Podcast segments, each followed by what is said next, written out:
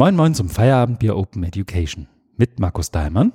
Und Christian Friedrich, oh, hätte ich fast meinen Einsatz verpasst. Fast. Ja, Hast du gerade noch aus, der, geschafft. aus der Übung.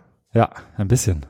Moin Markus. Hallo und danke für die Gastfreundschaft, Gerne. dass ich hier sein darf in den heiligen Podcast-Hallen Die heiligen mit deinem Podcasts. Pro- Profi-Equipment. Profi-Equipment, aber es halt tatsächlich ein bisschen. Vielleicht äh, ist hal Mussten heilige podcast mussten mehr Teppiche an die Wand machen. Mache ich noch. Es ist der 26. April. Wir haben es äh, endlich mal wieder geschafft, gemeinsam ein Feierabendbier Open Education aufzuzeichnen. Ich freue mich sehr schön, dass du hier bist. Und ich würde sagen, wir starten direkt und ähm, das, was am schnellsten geht, können wir direkt auch besprechen. Du trinkst ein Augustiner Helles. Ja, du wie doch ich. auch. So ist es. Prost. Ja, Prost. Danke. Mhm. Mhm. Dann lass uns auch gleich loslegen. Wir haben uns, ähm, wie immer, das können wir ja jetzt tatsächlich auch nochmal kurz erzählen, was wir überhaupt tun, uns zusammengefunden, um gemeinsam so ein paar Dinge, die wir im Kontext Open Education irgendwie wahrgenommen haben und selbst vielleicht auch gemacht haben, zu besprechen und das wiederum auch mit anderen Menschen zu teilen, die sich vielleicht auch dafür interessieren. Und wir haben auch Feedback bekommen auf unsere letzte Episode, so ein bisschen zumindest, oder? Ja, Hast du Feedback gekriegt? Ganz grob. Nee, persönlich jetzt nicht. Nee, Hat ne? niemand angesprochen. Ich glaube, ich habe persönlich auch keins bekommen, aber wir haben ein bisschen was im Blog und bei Twitter bekommen. Zum einen, und ich war schon ganz enttäuscht, als du reinkamst, Matthias Andrasch hätte nämlich gerne ein Service-Reading. Ich muss kurz gucken, wovon überhaupt. Das Ach war- Gott, ja, jetzt Mhm. fällt mir so ein. Siehst du, Matthias, ich bin nicht schuld. Ich, ich hätte es schon lange gelesen, aber der Daimann schenkt mir nichts. Ja, ich habe ja auch deine Karte vergessen. Ja, stimmt. Also, das ist keine Absicht. Ja, sagst du so. Nicht, dass du denkst, ich will nicht, dass du schlauer wirst. Naja, gebrauchen könnte ich Ja. Aber jedenfalls, der Matthias wünscht sich, dass ich das Kapitel Vorläufige Architektur offener Bildung im Kontext der Hochschule aus deinem Buch auf die Leseliste packe. Ich habe einfach Angst vor deiner, vor deinem Feedback. Ja, siehst du, und ich habe und ich habe Angst für dein Buch Geld auszugeben, deswegen habe ich es noch nicht gelesen. Aber vielleicht beim nächsten Mal. Mal gucken. Ja, Wir doch. sehen uns ja bald wieder. Vielleicht kriege ich dann ein Buch überreicht. Und dann habe ich mich sehr gefreut, weil David Lohner uns sogar mehrfach empfohlen hat. Ich habe mal zwei Tweets hier verlinkt. Ich glaube, es gab sogar noch einen dritten irgendwo. Aber vielen Dank für die Blumen. Ähm, freut mich, wenn Menschen das, was wir hier tun, als ansatzweise hilfreich empfinden und das dann auch anderen empfehlen. Gerne mehr davon. Übrigens auch gerne, das sagen sonst andere Podcasts immer, schenkt uns Sternchen bei iTunes und sowas. Ähm, müssen wir, glaube ich, nicht haben. Ne? Hm, Aber wer, wer uns Sternchen schenken erfreut, möchte, kann das viel, gerne machen. Wie viel wir da haben und wie viel wir noch gerne hätten. Ich glaube, wir haben nicht so viele bei iTunes. Würde mich sehr wundern. Und dann hat sich noch Julia Sommer gemeldet. Und zwar hat Julia gesagt, dass die Audioqualität besser als je zuvor war. Nein, Doch. Ah, von der letzten. ähm, bei der letzten. Und das war, glaube ich, die Folge, die wir in Lübeck aufgezeichnet haben. Als Also ich in Lübeck?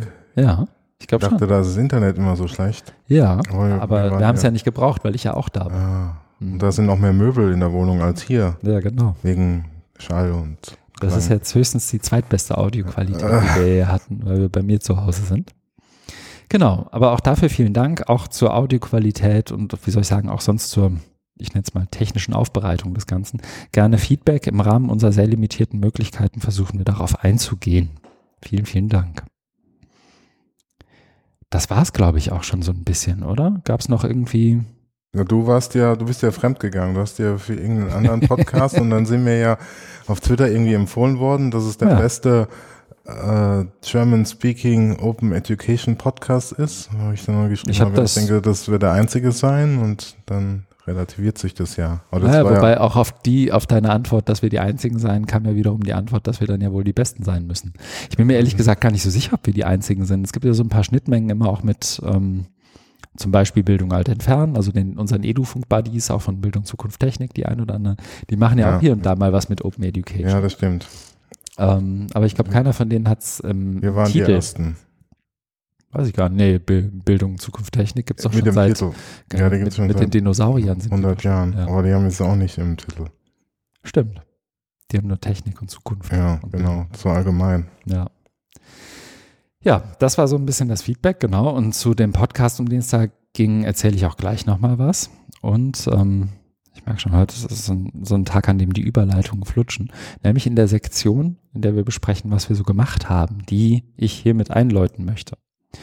Möchtest du beginnen und erzählen, was wir so gemacht haben, oder soll ich? Deine Liste ist ja länger. Mhm. Dann, dann fange ich mal an. Mhm. Mach mal. damit, damit dann nur aufmerksam ist. Also ich habe ja dank dir jetzt auch angefangen, äh, Monatsnotiz zu schreiben. Das habe ich gesehen, hat mich sehr gefreut. Ja, das ist auch wirklich eine schöne Sache. Mhm. Und äh, genau, da habe ich so, ein- ich weiß nicht, ob es da so eine Regel gibt, aber man äh, orientiert sich ja an den Schwerpunkten ne, und Ja. äh, gliedert es dann. Also so mache ich's. Ich glaube, das kann jeder für sich selbst und die Idee so für sich Ja. selbst interpretieren, wie sie möchten. Ja. Aber schön, dass du auf den kleinen Zug aufgesprungen bist. Ich habe mich übrigens gewundert und jetzt, jetzt hijacke ich schon deine, deine, du guckst auch schon böse. Das sehe ich ja, wenn wir virtuell aufzeichnen, nicht? Ähm, aber ich habe mich gewundert, dass der, der, der Hashtag Monatsnotiz oder das Hashtag, der Hashtag, oder? Ja. Der Hashtag Monatsnotiz noch nicht vergeben war. Das heißt, du kannst jetzt, ähm, können eine Bewegung starten, in der wir Monatsnotizen zusammentragen. Ist ja bald wieder soweit. Ja, genau. Ist jetzt bald wieder. Ein Nächste Woche. paar Tage. Genau. Mhm. Ja, aber habe ich gesehen, hat mich sehr gefreut. Ja, also das sind ja, kann man ja nachlesen, was ich ja gemacht habe, so ein paar Schwerpunkte. Ich habe auch versucht, äh, da weiter links reinzustecken, damit Mhm. man da nochmal sieht. Dann, äh, das war ja da als ähm, Vorschau noch äh, die OER 19 Tagung. Mhm. Da könnte man gleich drauf eingehen. Mhm. Die war ja nach dem Schreiben der Monatsnotiz in, in Irland, in Galway. Mhm. War, äh, nachdem ich ein Jahr oder zwei Jahre pausiert habe, war ich mal wieder dabei. Mhm. Und es war eine, wie immer, sehr tolle Konferenz. Es war auch die bestbesuchteste überhaupt. Also in Zahl der Anmeldungen. Es Mhm. war dann, hat sich jetzt gar nicht so groß angefühlt. Es war immer noch diese vertraute, familiäre Atmosphäre. Mhm. Also man fühlt sich da immer sehr schnell wohl.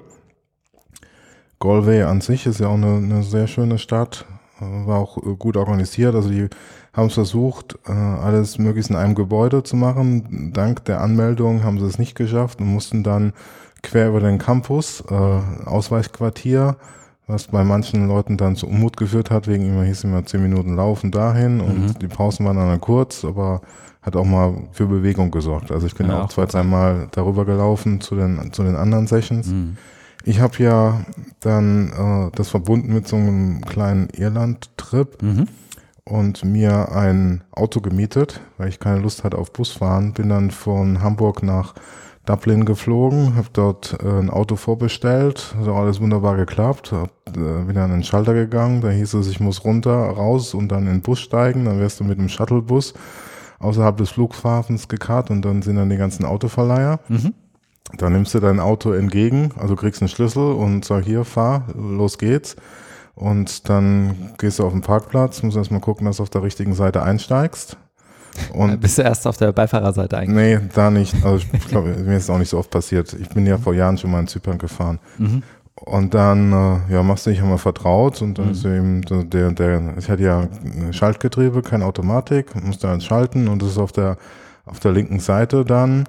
Ja, und dann habe ich das Navi angemacht und bin losgefahren. Und ähm, das Schalten ist dann schon so wie, ja, so dritte, vierte Stunde Fahrschule, ne? Also, Bisschen witzig am Anfang. Ne? ja, also die Bewegungen sind dann immer sehr, Mhm. ausholend, ne? Und immer, immer, also wenn du dann schneller fährst, dann habe ich mal geguckt, ja, fünfter Gang reinmachen, ist das der auch? Dann habe ich immer so besonders viel, ne? Mhm. Und, und also so schaltest du ja nie mit, mit der, mit deiner normalen Schalthand, ne? Aber das hat auch alles wunderbar funktioniert. Dann bin ich da aus Dublin raus an die, an die Küste, da haben wir eine Station gemacht und dann hatte ich mir eine Unterkunft in Limerick gebucht. Dann müsstest du eigentlich jetzt, was ist das, ein Fünfzeiler? Frag Limerick? Ja, nicht, ne? ja. Gucke ich kurz nach. Äh, zum Besten geben. Ja. Bin, äh, dann bin ich eben da quer rübergefahren, da Station gemacht, am nächsten Tag nach äh, zu den Cliff of Moher, was ja so die meistbesuchteste Touristenattraktion auf ganz Irland ist, also am Atlantik, Mhm. sehr hohe Felsen, wo man rumspazieren kann. Da habe ich dann auch ein Bild davon gepostet, so als Einstimmung auf die Konferenz. Habe ich gesehen, ja. Ja, um die Leute ein bisschen neidisch zu machen. Mhm, hat geklappt. Bin auch oft darauf angesprochen worden. Mhm. Ja, ja. Und äh, dann bin ich nach, nach Galway, dann äh, die, die Parkplatzsituation noch klären müssen, weil es war, es gab einen Parkplatz, der war dann direkt neben dem Hotel bei der Polizei, der war aber sehr, sehr teuer, kostet irgendwie die, die Stunde zwei Euro, aber über Nacht war es frei und da ich nachmittags angekommen bin, hielt sich das in Grenzen und dann habe ich mir geguckt, dass, du, dass die auch geschrieben haben, du kannst bei der Uni parken Mhm. und dann, ich ja, okay, dann fahre ich eben dahin und lasse das Auto dann stehen. Also bin dann morgens dahin gefahren, haben wir dann auch brav so einen Zettel geholt. Äh, um, ne, du kriegst ja so einen Voucher. Mhm. Den haben sie auch rumgeschickt, aber als, als äh, Datei, was ja witzlos ist, ne? Ich kann ja kein iPad. Zu einer drucken. Ja, Ja, doch, ein, ein iPad in Zigarettenentzündung und aufs Armaturenbrett. ja, genau, einen Motor laufen lassen. Das Ne? wäre so die deutsche bürokratische digitale Lösung. Nein, die haben mir dann eine gedruckte Version gegeben, die habe ich dann äh, rangelegt und Mhm. dann ist auch nichts passiert. Dann, dann war eben die, die Tagung, äh, war wirklich sehr gut. Von der Qualität, die Keynotes waren super, alles Mhm. von Frauen. ich gesehen, ja. Mhm. Hervorheben möchte ich, also ich wollte es mir nochmal angucken, bin jetzt aber leider nicht dazu gekommen, aber hervorheben möchte ich eine, die so als äh, Konversation war. Da waren drei, drei Frauen. Mhm. Und ähm, die, ähm, die haben dann eben, also wurde so ein bisschen moderiert und haben sie ihre Sicht dazu gegeben. Aber das als Keynote zu machen, fand ich wirklich sehr gut, weil also du kannst Glück haben bei Keynotes, dass, dass die wirklich gut sind und äh, dass du da Einblicke bekommst, aber kann auch ein bisschen ja, schwieriger werden oder nicht so inspirierend und auch mal dieses Format zu brechen. Und Mhm. dafür steht ja auch die, die OER-Tagung, also diese, diese britische, ne? das Format eben bricht, das haben die gemacht. Und da waren, also auch wo ich dann mit Leuten gesprochen habe, die haben das auch alles sehr gelobt. Auch von der Qualität her war das, war, war das Mhm. wirklich super. Dann gab es noch andere Sessions, die, die ähm, eben auch wieder so hands-on waren, zum Mitmachen, zum Mitdenken. Das, Mhm. das macht irgendwie viel Spaß von, von Kolleginnen aus, aus den USA, wo die auch so einen kleinen Workshop vorbereitet haben, da und auch äh, viel Arbeit reingesteckt haben, mit, also digital gestützt, verschiedene Dokumente und du konntest dann da mitarbeiten, mitdiskutieren. Das, das war schön. Mhm. Dann hatte ich ja selber eine Session, die ist aber auch verlinkt. Also gibt jetzt schon einen Blogbeitrag dazu. Also ja, eigentlich auf Jöran. Jöran muss Mehrholz Idee zurückging, dass mir bei OER oftmals von einem impliziten Verständnis von Lehrenden ausgehen und ein bestimmtes Bild im Kopf haben und ähm, das dann so paternalistisch wirken kann. Wir machen das jetzt für die und die, aber eigentlich soll das ja für alle Menschen offen sein und das mal auch so ein bisschen zu provozieren und zu ähm, hinterfragen, zu problematisieren, haben wir eben so, eine, so einen kleinen Input gemacht als Video, äh, den Simpsons-Charakteren angelegt und dann äh, das, das Video, was den Vorteil hatte, dass ich Mhm. gar nicht so viel reden musste, also auch nicht auf Englisch. Und dann konnte ich das Video zeigen und dann vor Ort eben auch so eine ähm, Diskussion drüber führen. Also wir hatten Mhm. dann drei, äh, drei große Fragen, die dann diskutiert wurden. Die Session war auch nicht lange, also es ging, es ging sehr schnell rum. Und dann äh, zusammenfassen, das war dann auch dieser, dieser Blogbeitrag. Mhm. Ich habe jetzt eben auch nochmal, ähm, während du es erzählt hast, den ähm, ähm, Link zu den Kinos rausgesucht. Und ähm, nochmal, weil zwei der Namen, der, die du da angesprochen hattest, die, die drei Keynote-Speakerinnen in der Session, man zwei hatte ich im Kopf, ähm, nämlich Taskeen Adam und Caroline Kuhn. Äh, die dritte fiel mir nur nicht ein, das ist Judith Pete gewesen. Und mit, fällt mir nur deswegen auch ein, weil Taskeen Adam hat äh, mit, mit ihr zusammen, oder nicht mit ihr zusammen, sondern ähm, ich war, es gab ja auch einen virtuellen Workshop noch bei der OR 19. Ähm, war das OR 19? Warte, ich muss nachgucken. Jetzt springe ich ein bisschen. Virtually Connecting.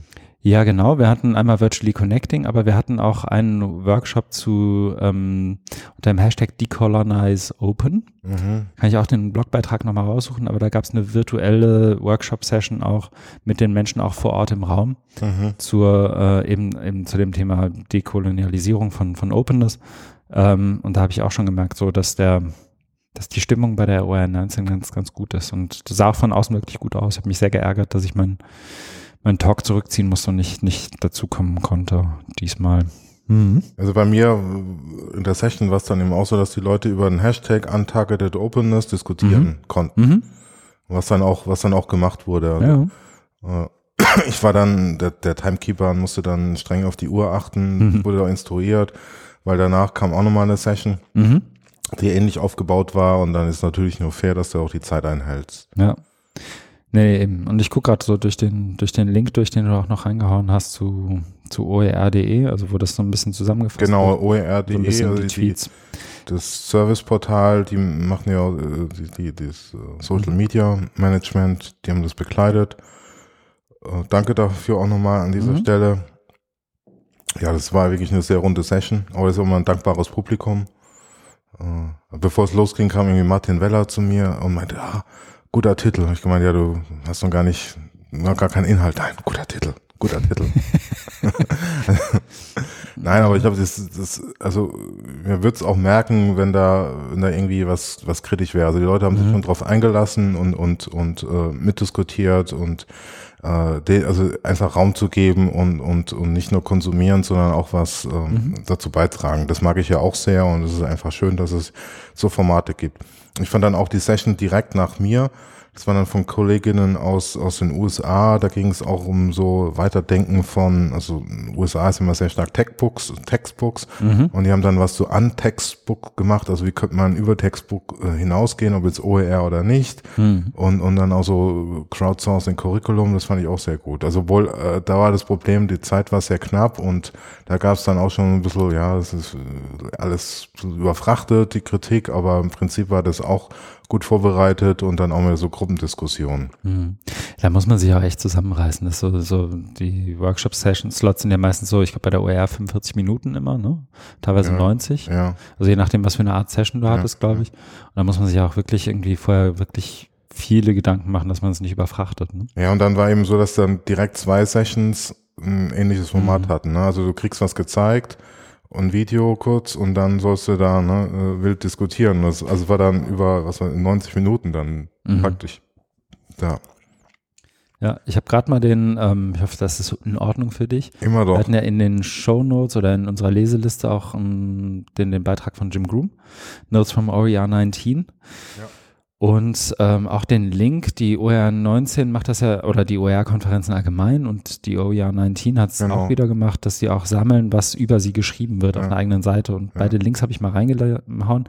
Jim Groom ist deswegen, fand ich lesenswert, weil er so den, den Spirit, in dem die OER 19 lief, also hast du schon erwähnt, nur, nur ähm, weibliche Keynotes, aber damit einhergehend hat er auch so, vor allem weil er vor Ort war, nochmal auch irgendwie explizit gemacht, dass er gemerkt hat, dass sozusagen so eine ähm, von, von Frauen geprägte Perspektive auf Open auch nochmal in, sich in verschiedenen Dimensionen ja, irgendwie Fem, breit gemacht hat. Femtech. Genau, Femtech, Femedtech auch. Und, ähm, auch viel nochmal viel, viel sich auch irgendwie in, in verschiedenen Diskussionen irgendwie geäußert hat in die Richtung was an sich ja schon mal sehr lobenswert ist und deswegen, da habe ich das auch nochmal direkt hereingehauen. Ja, die wurde auch von zwei Frauen organisiert. Mhm, genau. Die haben es auch wirklich ja. äh, sehr gut gemacht mhm. und da fand ich auch schön, also ich kenne die beiden ja vom, vom Namen, aber jetzt ja. persönlich nicht so gut, aber mhm die, die kamen dann auch mal auf dich zu. Das ja. hat sich halt so ergeben, dass man mit ihnen spricht und dann haben sie immer gefragt, ja, und wie, wie gefällt's dir? Und du hast halt gemerkt, ja. die haben dann Interesse. Ne? Das ist nicht so, ja, und alles okay, ja, okay, ich und bin so bissig, ich muss jetzt weiter. Ne? Nee, überhaupt nicht. Ja, die, die, die, die, sind total geerdet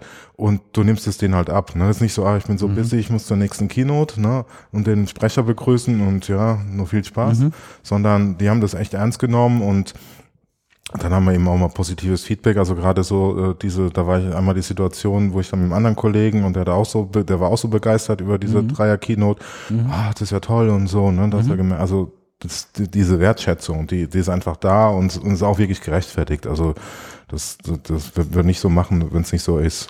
Nee, eben. Also das, das, das, ist schon eine besondere Atmosphäre, äh, die, die man da genießt. Das ist immer schön dann eben Leute, die, die ich seit vielen Jahren kenne oder nicht so regelmäßig treffe, dann da wieder zu sehen. Mhm. Es gibt auch jetzt immer wieder, äh, also es gab weniger Deutsche als damals, ich glaube, da warst du ja auch in London bei der, ne, da war ja die deutsche Invasion, oh, das war jetzt politisch nicht so korrekt, aber äh, da war ja die, die Förderung, ähm, die OER-Förderung durchs Ministerium, deswegen waren da sehr, sehr viele Deutsche in London. Ja, das stimmt. Und diesmal waren es eben äh, sehr, ich glaube fünf äh, durchgezählt. Ja, genau. Ich habe einen Tweet von dir gesehen, wo du vier gezählt Ja. hast und dann wird noch einer ergänzt. Ja, genau, ich, ne, der, wenn der, der, der, der, der arme Daniel Otto, den habe ich, weil den kannte ich gar nicht so, den habe ich auch dann kennengelernt.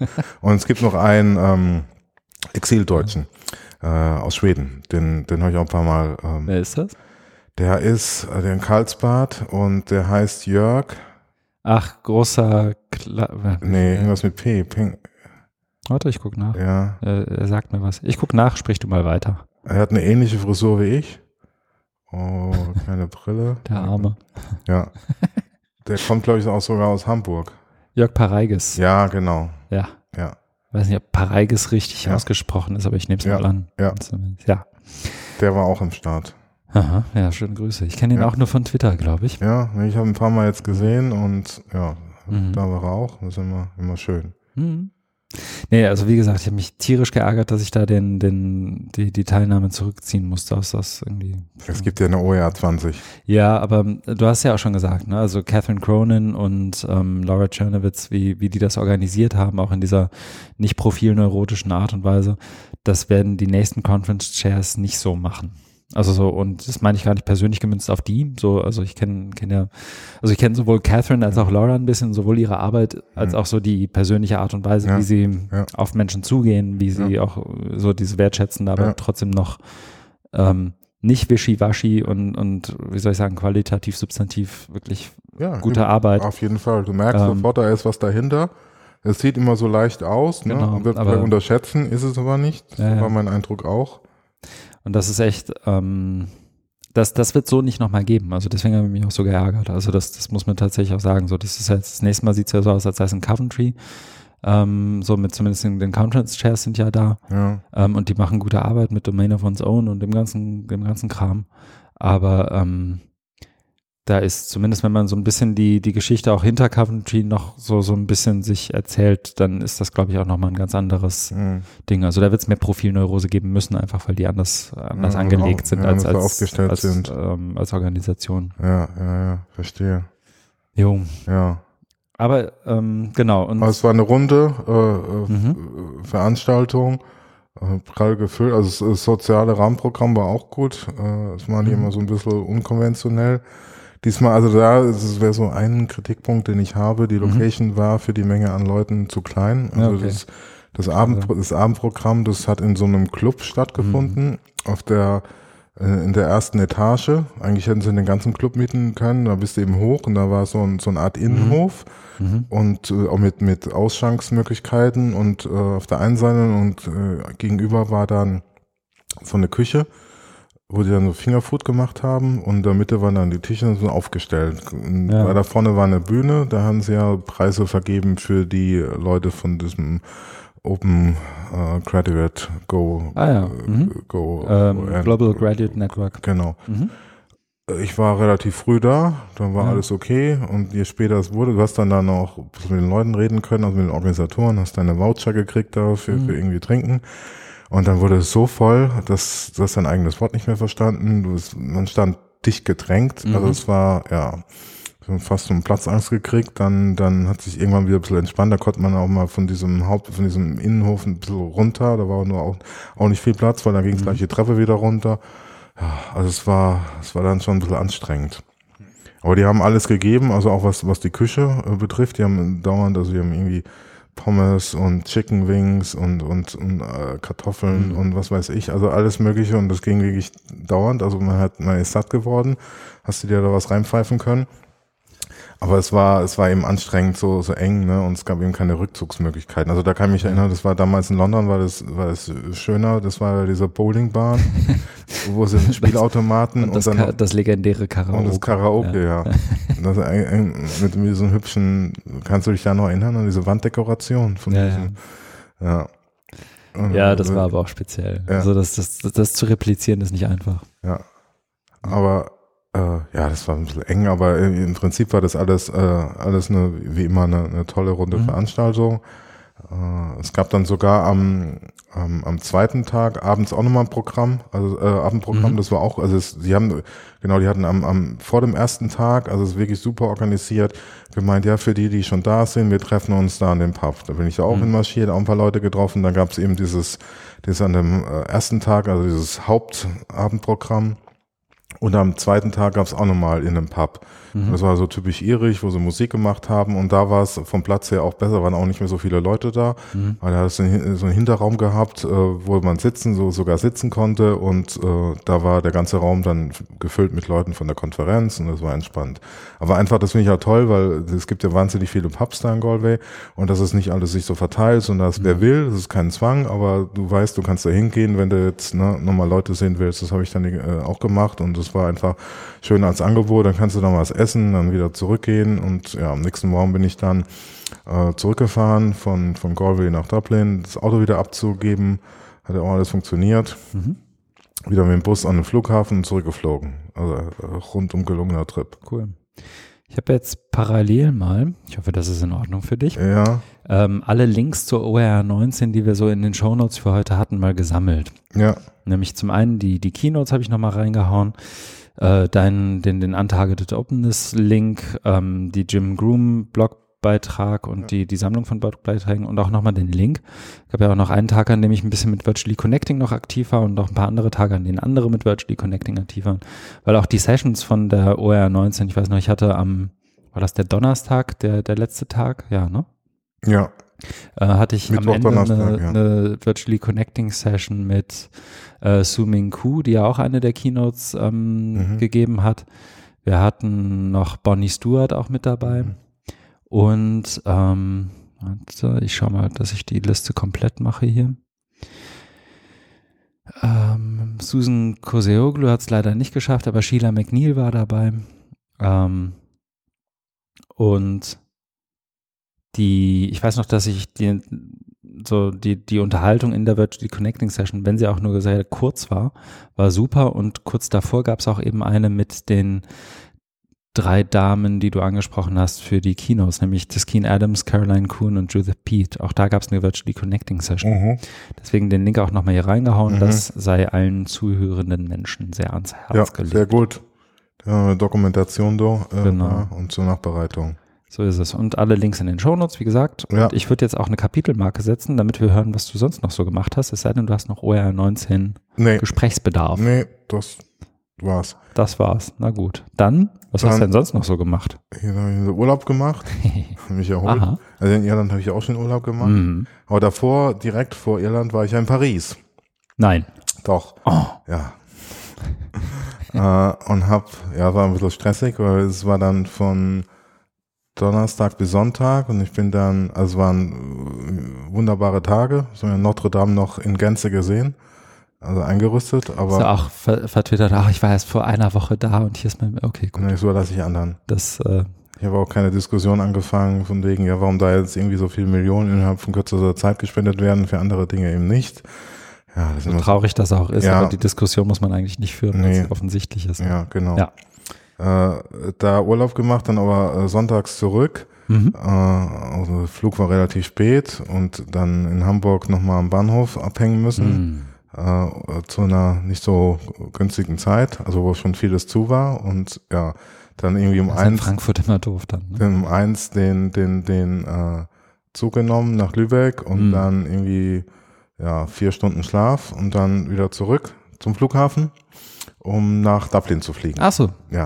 warum konntest du denn, also logistische Frage und ein bisschen doof vielleicht, aber einfach von Paris nach Dublin zu fliegen war nicht drin. Du Ja. wolltest den zusätzlichen CO2-Footprint noch mitnehmen. Ja, genau, vielleicht auch Okay. aus privatromantischen Gründen oder Oh, ja, was okay. könnte es ja, fahren können. Ich frage ja nur. ja, mhm. dann äh, nochmal über Ostern kleinen Mhm. Urlaub gemacht in meiner Heimat, in der Kurpfalz. Kaum läuft's mit der Professur, schon macht der Daimann hier sich Ja, einen muss Schlag im Fuß, ne? Ja, muss man aus, ausnutzen, Ja, finde ich gut. wenn jetzt Feiertage sind.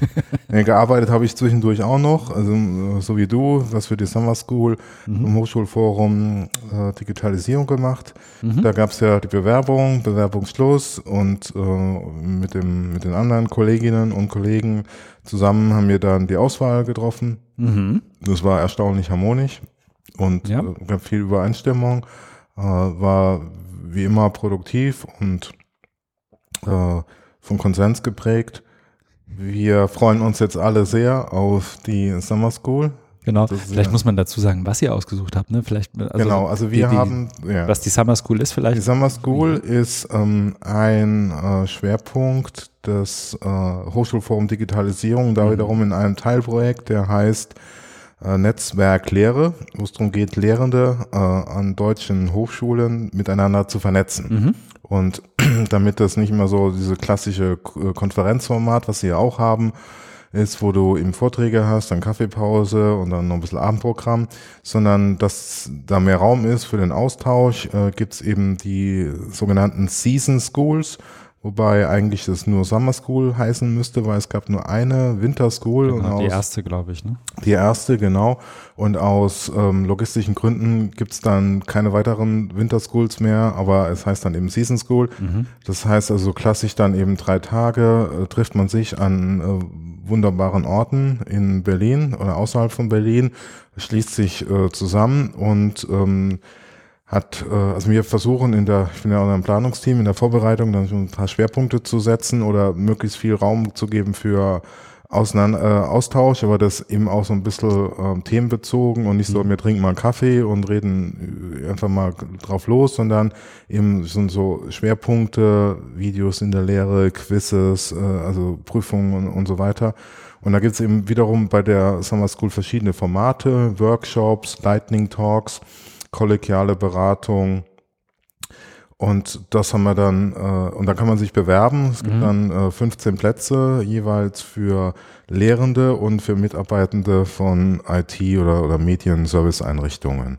Und da gucken wir eben auch, dass es ausgeglichen ist, eine, eine Mischung, eine gute Mischung ist, äh, weil also es sind ja die relevanten, eigentlich die relevanten Zielgruppen da und ähm, die Bewerbung läuft dann eben auch nicht so auf, hey, tolle Sache, hier bin ich, ich mache mit, sondern äh, man sollte ein Problem oder Problemstellung formulieren, also Dinge, die einen bei der Arbeit auffallen, die einen beschäftigen, äh, wo man denkt, andere könnten ähnliche Herausforderungen, ähnliche Themen haben. Und das, äh, die Aufgabe ist dann, das immer ein bisschen zusammenzuschreiben und dann auch so wie bei so Dating-Plattformen, ich bin, ich kann, ich suche. So, so, äh, so, so da auch. Also was, was, was man mit sich äh, zur Summer School einbringt, Ja. ne? welche Bin mal Kompetenzen. gespannt. Vielleicht, vielleicht äh, wird in zehn Jahren mal auf einer Hochzeit erzählt, wir haben uns bei der Summer School kennengelernt. weißt Das wäre auch möglich. Ja. Äh, Und dann wählen wir eben anhand äh, der, der Profile aus, aber eben auch gucken, passt der oder diejenige ähm, da auch rein. Also wir versuchen da ein bisschen eine Einschätzung zu machen, weil äh, wir ja die Summer School beziehungsweise meine Kolleginnen, die waren ja glaube ich schon bei allen dabei. Ich war bei der ersten Winter School nicht dabei, dafür bei der letzten Summer School und habe da die Atmosphäre kennengelernt und habe das so ein bisschen im, Kopf und daraufhin mach, äh, treffen wir dann eben diese Mhm. Auswahl für die Teilnehmer, dass, Mhm. dass da eben ein ausgewogenes Ding ist und dass du äh, auch dann eine schöne Atmosphäre hast. Und du, lieber Christian, bist ja, darf man das offiziell sagen, ja? Oder? Ja, ich glaube schon. Du, lieber Christian, äh, darfst ja, oder wir freuen uns sehr, dass du äh, wieder die Moderation übernimmst von der Summer sehr School. gefreut. Ja. Ich fand es auch schön beim letzten Mal und auch diesmal so. Habt ihr eine gute Auswahl, was die Workshops angeht, getroffen? Bin gespannt. Ähm, da beginnt ja jetzt auch so langsam die, die, was heißt so langsam, die Organisation läuft ja jetzt schon wirklich lange. Ja. Aber jetzt wirklich so, dass auch konkret wird, man Ja, so die letzten, letzten Feinheiten in der Agenda sich auch nochmal anguckt, ähm, nochmal überlegt, was hat beim letzten Mal wirklich gut funktioniert, was wollen wir genauso wieder machen, was wollen wir ein bisschen ändern. Genau, genau. Ähm, und ich habe richtig Bock drauf, das wird gut. ja, ja. Mhm.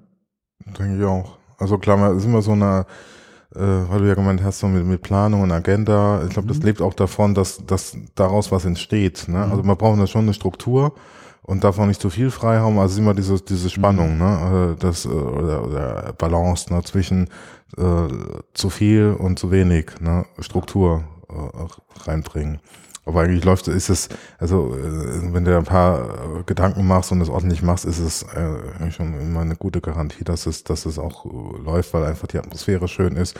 Finde ich auch mal gut, dass du dann mit den Leuten dann auch äh, frühstückst und äh, Abendessen und du hast da so viele Gesprächsmöglichkeiten. Ich kann mich da noch erinnern, letztes Jahr, da bin ich dann auch immer beim Frühstück mal dahingesetzt und schwupps kannst du dich dann über Themen unterhalten, ne? also die mhm. für mich dann auch mal interessant sind und, und was mitkriegen und so und das, das hast du ja halt sonst nirgends. Ne? Also es ist sehr schwierig bei, bei Konferenzen, weil da alles so durchgetaktet, gestreamlined ist. Ne? Und dann kannst du mal mhm. so, ah, hallo, du auch, ja, ja, wie geht's? Aber da bist du halt die ganze Zeit im Thema drin und das wabert immer so mit und dann hast du ganz viele Anknüpfungsmöglichkeiten, wo du dann mal sagst, so jetzt unterhalten wir uns einfach mal. Weil, die, weil man da eh nichts anderes zu tun hat, außer in einen alten, verseuchten See zu springen, muss man sich ja miteinander unterhalten. Diesmal weiß ich ja gar nicht, ob der, ist der, das war ja beim letzten Mal, also die, die Location ändert, wechselt ja und ja, ja. Ähm, wir sind diesmal an einem anderen See, wenn ich es ja. richtig oder an einem anderen Gewässer, ich weiß gar nicht, ja, ist See? Ja, ja, ich glaube Fluss, ja, oder See, ja, ja. Insofern ähm, bin ich froher Dinge, dass diesmal mehr gebadet wird. Ja, ja. Mal gucken. Es war ja letztes Mal auch wirklich heiß.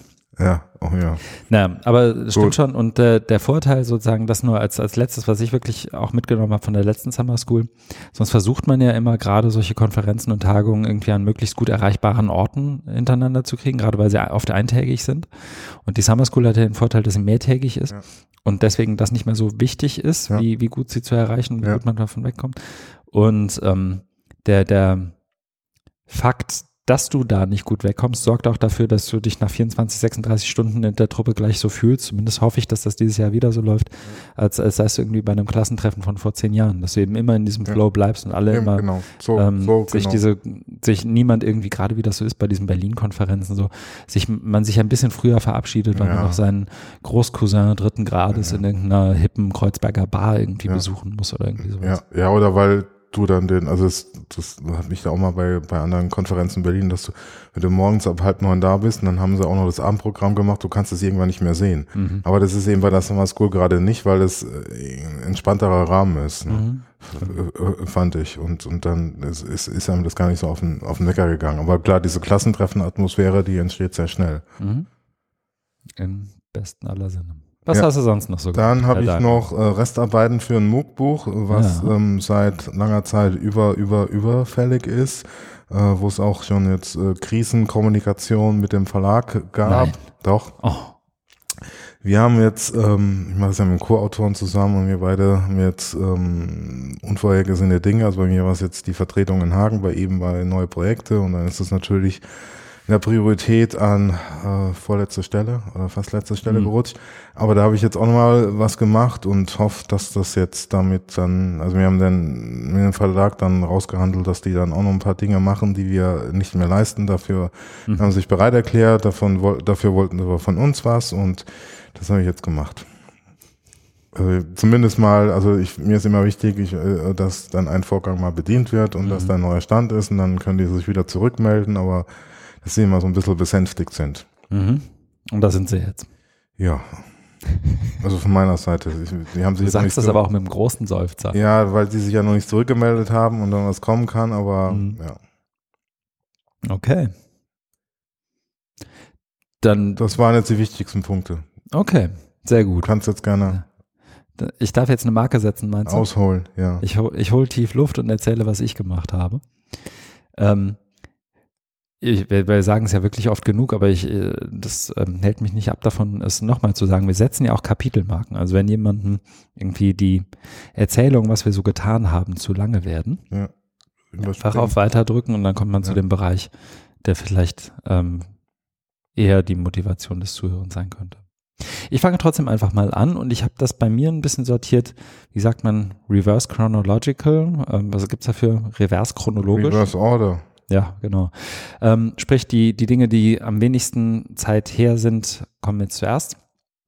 Und zwar hatten wir gestern unseren Auftakt zu einer, naja, ich, wir haben es Initiative zu Digital Literacies, Openness und Partizipation genannt, so als Arbeitstitel oder auch Collective Impact zu Digital Literacies bei Wikimedia, wo wir, habe ich ja glaube ich auch schon ein paar Mal hier erzählt, immer mal wieder, ähm, wo wir verschiedene Organisationen und einzelne Personen ansprechen und versuchen mit ihnen darüber nachzudenken, in welcher Art und Weise denn sowas wie ein Collective Impact, also ein äh, gemeinsamer, ähm, gemeinsamer, wie sagt man, Impact, Einfluss, zu, siehst du, da hänge ich jetzt.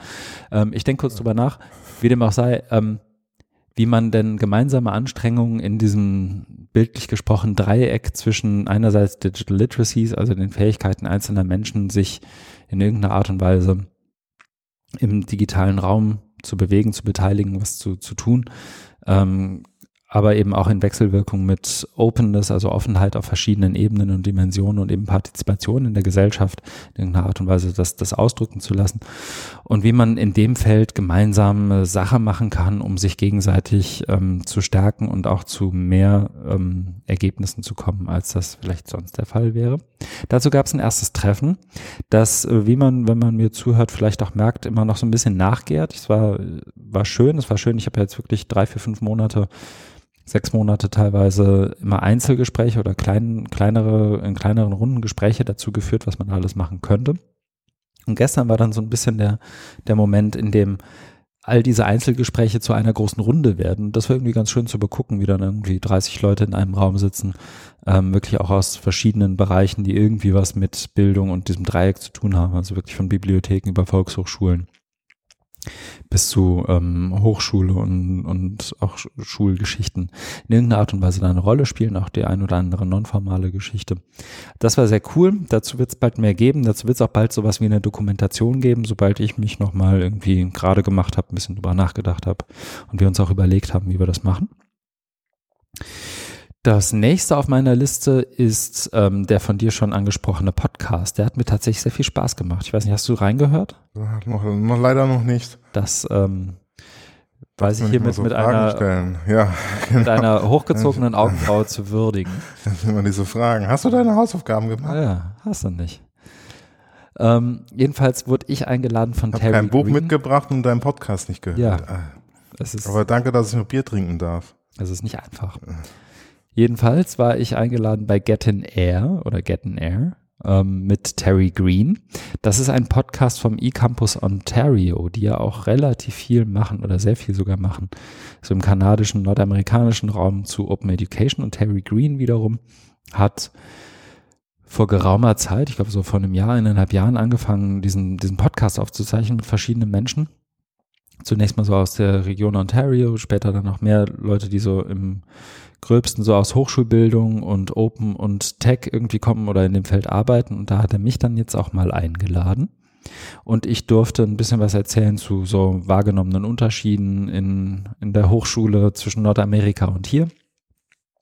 Durfte auch, und das war mir ein äh, sehr großes Fest, ihn zu Compound Words, also den Kompositar, äh, quizzen. Mhm. Äh, wir haben uns fünf, äh, oder ich habe mir fünf Compound Words rausgesucht, weil das so ein, so ein Stück weit der Running Gag ist, immer wenn ich mit irgendwie englischsprachigen Menschen zu tun habe. Etwa das, das eine Ding, was die alle über deutsche Sprache wissen, ist, dass wir sehr, sehr lange Begriffe bilden, um mhm ähm, um das auszudrücken, ja. was die mit einem ganzen Satz sagen. Ja. Und ich habe mir da ein paar rausgesucht, also alles von Bildungstechnologie bis zu Nahrungsmittelunverträglichkeit, Hackfleischverordnung, Bundesausbildungsförderungsgesetz wird da mal erklärt. Außerdem spricht Terry all diese Dinge auch aus und es war sehr schön. Warst du jetzt der erste internationale nee. Gast in diesem Podcast? Nee, nee, vorher war, vor mir war auf jeden Fall Mahabali dabei. Es waren auch so ähm, internationales aus kanadischer Perspektive auch schon ein US-Amerikaner. Der erste deutschsprachige. Ich war, genau, es war der beste, der beste Podcast, den er je aufgezeichnet hat mit einem deutschsprachigen und Gast. Du wirst wahrscheinlich auf lange Sicht auch der einzige deutschsprachige Gast bleiben. Alles für den Fame. Ja, wer weiß. Nee, aber das hat echt viel Spaß gemacht. Das, ähm, Terry macht das auch wirklich auf eine angenehme, ruhige und sympathische Art und Weise alles. Also eine ähm, Hörempfehlung tatsächlich. Zumal er, und das ist mir heute erst beim Shownotes machen aufgefallen, überlege, ob ich ihn da mal darauf hinweise, aber ich glaube, so borniert bin ich nicht, meinen Nachnamen falsch geschrieben hat. Aber auch bis hierhin hat er es durchgehalten. Mir passiert es ja relativ häufig. Friedrich. genau, weil, weil du es ja im Englischen Friedrich aussprichst ja, und dann fällt genau. es relativ leichter, einfach ein EI draus zu machen, ja, anstatt ein IE. Ja. Rein so phonetisch, sagt man, glaube ich. Ähm, und er hat es wirklich lange durchgehalten und mich überall immer richtig geschrieben, nur jetzt in der finalen Episodenveröffentlichung eben nicht. Oh. Äh, ist mir aber auch erst heute beim, beim Shownotes machen aufgefallen. Insofern, ich glaube, ich lasse das einfach mal so stehen. Äh, tut dem Podcast ja an sich auch keinen Abbruch. Ich habe noch eine Podcast-Aufzeichnung hinter mir und zwar von vor ein paar Tagen. Und zwar geht es auch weiter mit Hamburg hört ein Hu, dem Podcast der HW Hamburg rund um die Hu. Ähm, und da wird es im Laufe des Jahres immer wieder neue Episoden geben. Das ist jetzt auch, wie soll ich sagen, bereit zur Verkündung und eingetütet. Freut mich auch sehr, dass das weitergeht. Sowohl mit ein paar ähm, vor Ort Live-Geschichten hier als After Work, natürlich mit OER geschrieben, als auch mit diesen, in Anführungszeichen, Studio-Podcasts wie diesem jetzt hier. Da durfte ich einen zum Projekt Edu-Boxes äh, und Interkulturalität, Multikulturalität machen mit ähm, Jelis Yildirim Kranik und Adelheid Iken, zwei Professorinnen der HAW. Wird hoffentlich nächste Woche veröffentlicht. Dann habe ich, wie du auch, eine Monatsnotiz März geschrieben, in der viel von dem, was ich hier erzähle, auch schon nachzulesen ist. Deswegen mache ich ein bisschen schneller. Ich ähm, war auch beim Corporate Learning Camp, also mal ein bisschen anderer Kontext als das, worum es hier sonst so geht, nämlich so eher den betrieblichen Kontext des Lernens und gemeinsamen Lernens. Ähm, aber auch mal interessant, mal in der Community ein bisschen zu gucken, was da so los ist. Das war ja hier an der TU in Hamburg ähm, und wie immer organisiert von dem legendären Karl-Heinz Pape ja. und Simon Dückert. Und das war irgendwie ganz interessant, da auch nochmal reinzugucken. Es war mit Sicherheit ein bisschen, wie soll ich sagen, ein bisschen Buzzword-lastiger als so ein mhm. klassisches OER-Camp oder Edu-Camp mhm. vielleicht aber jetzt auch nicht, auch nicht schlimmer als so manche Veranstaltungen zur Digitalisierung, sondern eher besser. Und was ich interessant fand, so man, ich glaube, man, man tut das gerade aus Hochschulperspektive relativ häufig ab, äh, was so im betrieblichen, organisationalen Kontext in Bezug auf Lernen passiert weil das dann doch noch nicht so akademisch aufgeladen ist, wie es vielleicht sein könnte und so, ne? Und Begriffe vielleicht nicht so auf die Goldwaage gelegt werden und so. Also so das, das klassische, meine, wem erzähle ich so, das klassische mhm. Akademiker-Ding, ne? Mhm. Ähm, aber die Substanz war teilweise, ähm, also der, der, die Substanz der Sessions, die Substanz der Beiträge ähm, war auf keinen Fall schlechter als das, was du sonst so wahrnehmen würdest im Hochschulkontext. Also mhm. gerade und was, was die beiden Kontexte, glaube ich, miteinander teilen, ist ähm, im weitesten Sinne die, die Tatsache, dass sie von dass sich die einzelnen Akteurinnen und Akteure von ihren Organisationen in ihrer Handlungsfähigkeit durchaus eingeschränkt sehen. Also sowohl so die einen oder anderen Menschen, die sich um Digital und Hochschule und Lehre kümmern, als auch Menschen, die in irgendeinem großen Konzern arbeiten, haben da, glaube ich, ähnliche Probleme, die sich vielleicht ein bisschen anders ausprägen und äußern. Und die Strategien, die da gefunden werden, sind, glaube ich, interessant auch für Menschen, die in der Hochschule arbeiten. Also sowohl was Organisationsentwicklung und Change angeht, als auch was so, so Probleme angeht, wie ich habe jetzt die Software nicht, was mache ich denn jetzt, wenn ich trotzdem, keine Ahnung, podcasten möchte oder so. Also da gab es irgendwie ein paar coole Ansätze. Inwieweit haben MOOCs da noch ein Thema gespielt?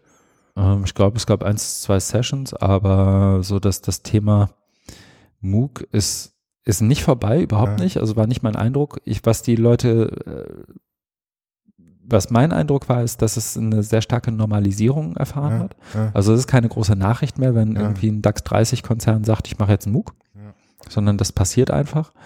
Und dazu kommt noch, dass ähm, auch im Unternehmenskontext inzwischen zumindest in Teilen angekommen zu sein scheint, dass man nicht immer MOOC sagen muss, wenn es eigentlich was anderes ist. Mhm. So, und jetzt, äh, jetzt will ich nicht die MOOC-Definition mhm. wieder aufmachen, mhm. sondern ähm, ich glaube, es ist inzwischen auch wieder vollkommen, und auch das finde ich ehrlich gesagt sympathisch, so ein bisschen normalisiert, dass man auch sagen kann, wir machen einen großen Online-Kurs mhm, mhm. oder wir haben hier einfach mal zwei Wochen, wer auch immer, und dann gibt man dem halt einen Titel oder einen Namen und dann muss das nicht mal mit MOOC beschrieben werden, sondern dann steht vielleicht irgendwo, das ist sowas wie ein MOOC und dann ist dann ein Link und dann ist auch gut. Mhm, mh. Ähm, aber es hat keine vorgeordnete Rolle mehr gespielt, ähm, so wie das vielleicht, wie ich das vor zwei, drei Jahren vielleicht noch erwartet hätte. Ja. Dann war ich noch die, ich glaube sogar die Woche davor bei der Subscribe, der Subscribe 10. Das ist das Podcasting Community Treffen und oder Podcasting Tagung. Ich glaube Tagung, Konferenz hört man da nicht so gerne hat aber durchaus auch den Charakter. Äh, wie dem auch sei, das war so ein bisschen, ist so, so der Ort, wo die Menschen, die sich irgendwie im deutschsprachigen Raum um Podcast kümmern, unter anderem zusammenkommen. Und das war auch interessant. Ich musste ähm, mich ein bisschen geschämt, aber ich kann ja irgendwie auch nichts dafür. 300 Teilnehmerinnen und Teilnehmer und irgendwie hießen von den 26 oder 28 Christian. Aha. Ja, ich brauche mal, wenn, wenn, wenn in der Zuhörerschaft Vorschläge da sind, wie ich, ein, wie ich, was, was ein besserer Vorname für mich wäre, Mhm. immer her damit. Ähm, abgesehen davon war es aber eine wirklich schöne, schöne Veranstaltung, auch äh, das ein oder andere an Podcasts gelernt, was ich auch mal bei uns ausprobieren möchte. Oha. Und auch zwei Sessions selbst gegeben. Eine zusammen mit Oliver Tacke, die ich auch hier mal verlinkt habe, weil da gibt es auch eine Videoaufzeichnung von mit dem Titel Podcasting Fuck-Ups. Wir wollten mal drüber sprechen, was so alles schief geht beim Podcasten. Ähm, da spielen wir natürlich überhaupt keine Rolle, weil es geht nie was schief. ah. Ähm, aber ähm, ein paar andere Podcasts, die ich mache. Ähm, nee, Quatsch. Ähm, und dazu gar haben wir noch eine Session gegeben, gemeinsam mit Tine Nowak, Anja Lorenz, Oliver Tacke und ich waren es, glaube ich, äh, zum Thema Lernen mit Podcasts. Und so, so ein Stück weit informelles Lernen, nicht informelles Lernen.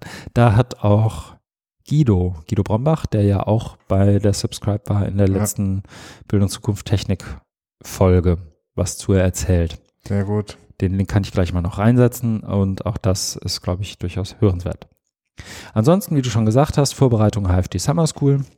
Ähm, da kann man jetzt offiziell verkünden, dass ich ähm, das moderiere. Die Teilnehmerinnen und Teilnehmer finden sich langsam im HFD MetaMouse zusammen und wir haben da eine schöne, kuschelige Runde mit Kaminfeuer und allem, wenn man so Im will, Sommer. wo wir uns alle vorstellen. Im Sommer, genau. Nee, ein virtuelles Kaminfeuer müssen wir noch einbauen. Und ähm, ansonsten ich wollte es irgendwo erwähnen, weil ich mich sehr gefreut habe, ähm, ist es jetzt auch so, dass Sean Michael Morris, den wir ja auch schon ein paar Mal hatten, bei Twitter der Slam Teacher, ähm, jetzt auch Advisory Buddy von Virtually Connecting ist, das noch so irgendwie als, als Reinruf, ähm, weil es mich irgendwie sehr gefreut hat, dass er da Ja gesagt hat, als ähm, dass wir ihn eingeladen haben. Ja, und abgesehen davon gibt es selbstständig noch ein, zwei Neuigkeiten. Ähm, ich bin jetzt auch in der glücklichen Lage behaupten zu können, dass ich ein Führungskräfteentwicklungsprogramm einer großen deutschen Versicherung begleite mit dem einen oder anderen digitalen Format. Das ist ganz äh, schön. Ist nochmal ein anderer Kontext, wo ich auch irgendwie was dazulernen kann und trotzdem eine Rechnung schreiben darf. Das ist sehr schön. Und ich hatte in dem bei uns ja auch schon öfter angesprochenen großen Online-Kurs in Klammern MOOC eine ähm, Live-Session zum Thema Smart Data, Big Data, Automatisierung. Ich glaube, sie lief unter dem Titel Intelligente Daten. Ähm, das habe ich mal bei uns hier in, in Anführungszeichen gepackt für Gründe, auf die ich glaube ich gar nicht so sehr eingehen muss. Und ich habe auch eine Woche Urlaub gemacht. Ich war auf einer kalten Mittelmeerinsel. ja, das so zu mir. Wenn du da keine Fragen zu hast, lieber Markus. Nee, du, danke auch, dass du mich nicht noch weiter gefragt hast, ob ich die anderen Podcasts, die du da gemacht hast oder Hast du ihn nicht gehört? äh, gehört habe. Ja, danke dafür. Ich mache dir mal eine, eine Hausaufgabenliste fertig. Ja. Dann kommen wir eigentlich jetzt schon zu der Kontrolle. nächsten Sektion, denn eine Nachlese zur letzten Episode haben wir, glaube ich, nicht, weil niemand so richtig aufgegriffen hat, worüber wir gesprochen haben, zumindest nicht in unserem, in unserer Wahrnehmung, oder? Ist dir da was nee, untergekommen? Nicht in dem Sinne. Insofern können wir, glaube ich, gleich übergehen zu der Sektion, was wir gelesen haben. Und da haben wir was drin. Ich glaube, was zunächst mal du reingehauen hast hier in unsere Linkliste, oder? Echt? Das Ich glaube schon. Willst du? muss die Ausnahme sein. Ja, das gerne. Ist, mit Sicherheit ist das die, die kann Ausnahme. Ich, äh, kann ich gerne machen. Und zwar ja. ist es von der Kultusministerkonferenz vom 14.03.2019 Digitalisierung Doppelpunkt Empfehlungen für Hochschulen entwickelt. Also eine äh, Nachricht, ähm, die das zusammenfasst, was über mehrere Monate lief. Also es ist eine Art der Bestandsaufnahme eines Dialogprozesses, wie sie es nennen. Es gab dazu verschiedene Veranstaltungen Mhm. wo es um im Austausch geht, Diskussionen und mit verschiedenen Personen und verschiedenen Gruppen und die haben sie jetzt versucht zu, zu dokumentieren, zusammenzufassen und wie man es bei politischen Akteuren gerne macht, dann eben Empfehlungen geben für die, für die Hochschulen, damit es mit der Digitalisierung doch bitte endlich mal vorangeht. Ja. Und die ähm, es gehen ja, also die, die Richtung ist dann ziemlich klar, wenn man nur den ersten Punkt, also den ersten Bullet Point sich anguckt, wo es da heißt, die Hochschulleitung stellt sicher, dass die Digitalisierung der Hochschullehre der strategischen Gesamtentwicklung der Hochschule auf allen Ebenen verankert ist. Also das ist dann so die Präambel oder mhm. die, das Grundgesetz. Äh, daran kommt man nicht mehr äh, vorbei. Hier, hier ist nochmal die Einschränkung, dass es um Digitalisierung der Hochschule geht oder Hochschullehre, äh, meine ich mhm. natürlich, und eben nicht der Hochschule mit auch noch Forschung und ähm, Administration. Sondern hier geht es wirklich nur um, um, um die Lehre. Mhm. Und dann gibt's eben äh, noch weitere äh, Aspekte oder weitere Punkte, also was heißt, wir brauchen noch die nötigen organisatorischen, personellen und finanziellen Voraussetzungen, die müssen auch äh, geschafft werden. Das bleibt natürlich offen wie, ne? also weil, also gerade wenn man jetzt hier einsteigen will wegen Finanzierung, ist ja auch mal so ein äh, Dauerthema, ne? also wo es, dann äh, immer heißt, ja, Hochschulen sind äh, eher unterfinanziert und vieles, vieles läuft ja dann auch über Projektmittel, also gerade vom Bundesministerium für Bildung und Forschung gibt's ja viele Ausschreibungen für Digitalisierung, drei. Also ich glaube, die zweite. Die läuft gerade die, die Auswertung oder die Auswahl. Und dann soll irgendwann dieses Jahr noch äh, Digitalisierung 3 kommen. Da, das heißt, da fließt ja auch wieder Geld rein, aber das ist natürlich Projekt äh, angelegt und nicht auf, auf Dauer und auf, auf festere Strukturen ausgerichtet. Ne? Mhm. damit steht und fällt ja natürlich alles, was auch dann so am nächsten Punkt ist, nutzt die Chancen der Digitalisierung konsequent zur hochschulübergreifenden Unterstützung und Weiterentwicklung der Lehrer. Also man könnte auch hier von einer, einer Wunschliste, ne? also das sind, das sind das wird so ein Idealzustand beschrieben, ne, wie es wie es sein könnte, ne, dann auch die Vernetzung und Weiterentwicklung, Austausch, es sollen geeignete Konzepte entwickelt werden, forschungsbasiert, praxisorientiert, digitale Kompetenz, ne, das ist ja dein Thema, äh, also Digital Literacy, hier ist dann die digitale Kompetenz, mhm. so curricular, also über alle Studiengänge oder über die verschiedenen Veranstaltungen und nicht ebenso als Add-on, da machen wir mal ein Seminar zu Digital Literacy mit Wikimedia zusammen und dann wissen wir, wie das geht, sondern das soll eben verankert sein. Und das eben auch über die Akkreditierung sollte es da äh, überprüfbar oder fest, festgeschrieben werden. Mhm. Und dann noch Datenschutz und digitale Übermittlung von Studierenden soll auch ähm, sicher äh, stattfinden. Mhm. Es gibt dann noch, äh, also das sind hier nur die Zusammenfassung, es gibt dann äh, noch äh, eine ausführlichere Version davon als äh, PDF, das ist da auch verlinkt und da ähm, finden wir dann ja auch Bezug zu OER. Ja. Weil, also die KMK beschäftigt sich ja auch seit vier, fünf Jahren mit OER. Also es gab ja, mhm. ich glaube 2015 war es, also eine Stellungnahme, eine mhm. Empfehlung zu OER. Es wurde dann auch verschiedenen äh, Gruppen dann auch diskutiert. Ich war damals auch dabei. Dann, äh, also es also auch, kann es auch als Lobbyarbeit bezeichnen. Daraufhin äh, hat ja sich das BMWF dann mal durchgerungen, die Förderung zu machen. Die kam ja mhm. dann 2016 so eine Art äh, Vorbereitung. Und OER ist jetzt bei dieser ganzen Digitalisierung nicht ganz unter den Tisch gefallen, sondern das haben sie hier auch wieder aufgegriffen. Und da ähm, geht es eben, also was mir da aufgefallen ist, ist eben, dass es jetzt ähm, breiter ist.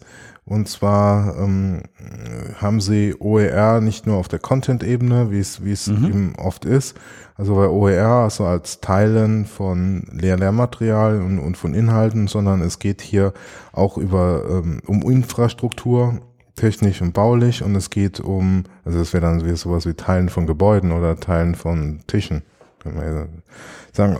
Dann Service-Ebene, gemeinsame Serviceangebot und auch Personalebene, also gemeinsames Teilen von Personal in Projekten. Ja. Also dieser Sharing-Gedanke wird dann durchbuchstabiert, durchdekliniert auf verschiedene Funktionsbereiche der, der Hochschule.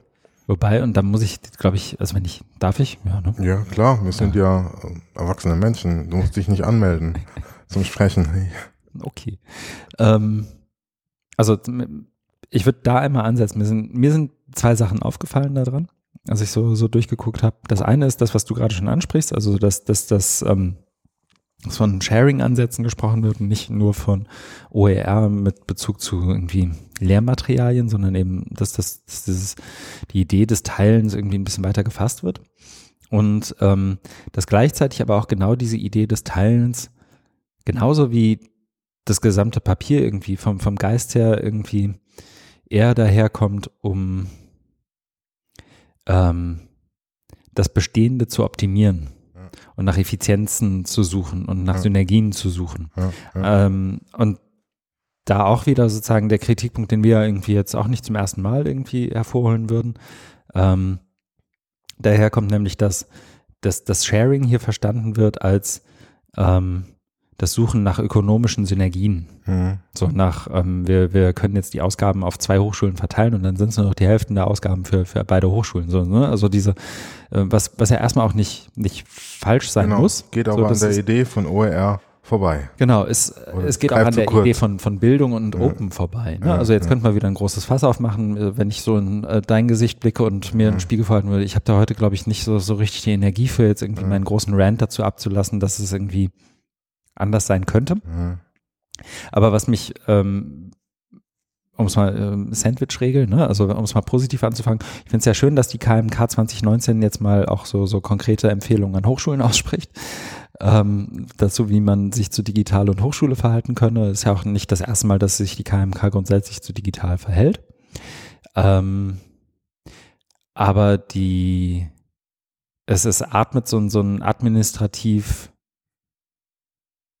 also da, da eine, eine Vorstellungskraft oder eine, eine Vision, aber vielleicht ist die KMK, versteht die sich auch selber nicht so als die visionsgebende Einrichtung. Ähm, sondern mehr so als, Tank. Da gibt's genau. andere. genau, das, das, ma, das, ma, das machen andere auch. Ich möchte was leider sagen manchmal.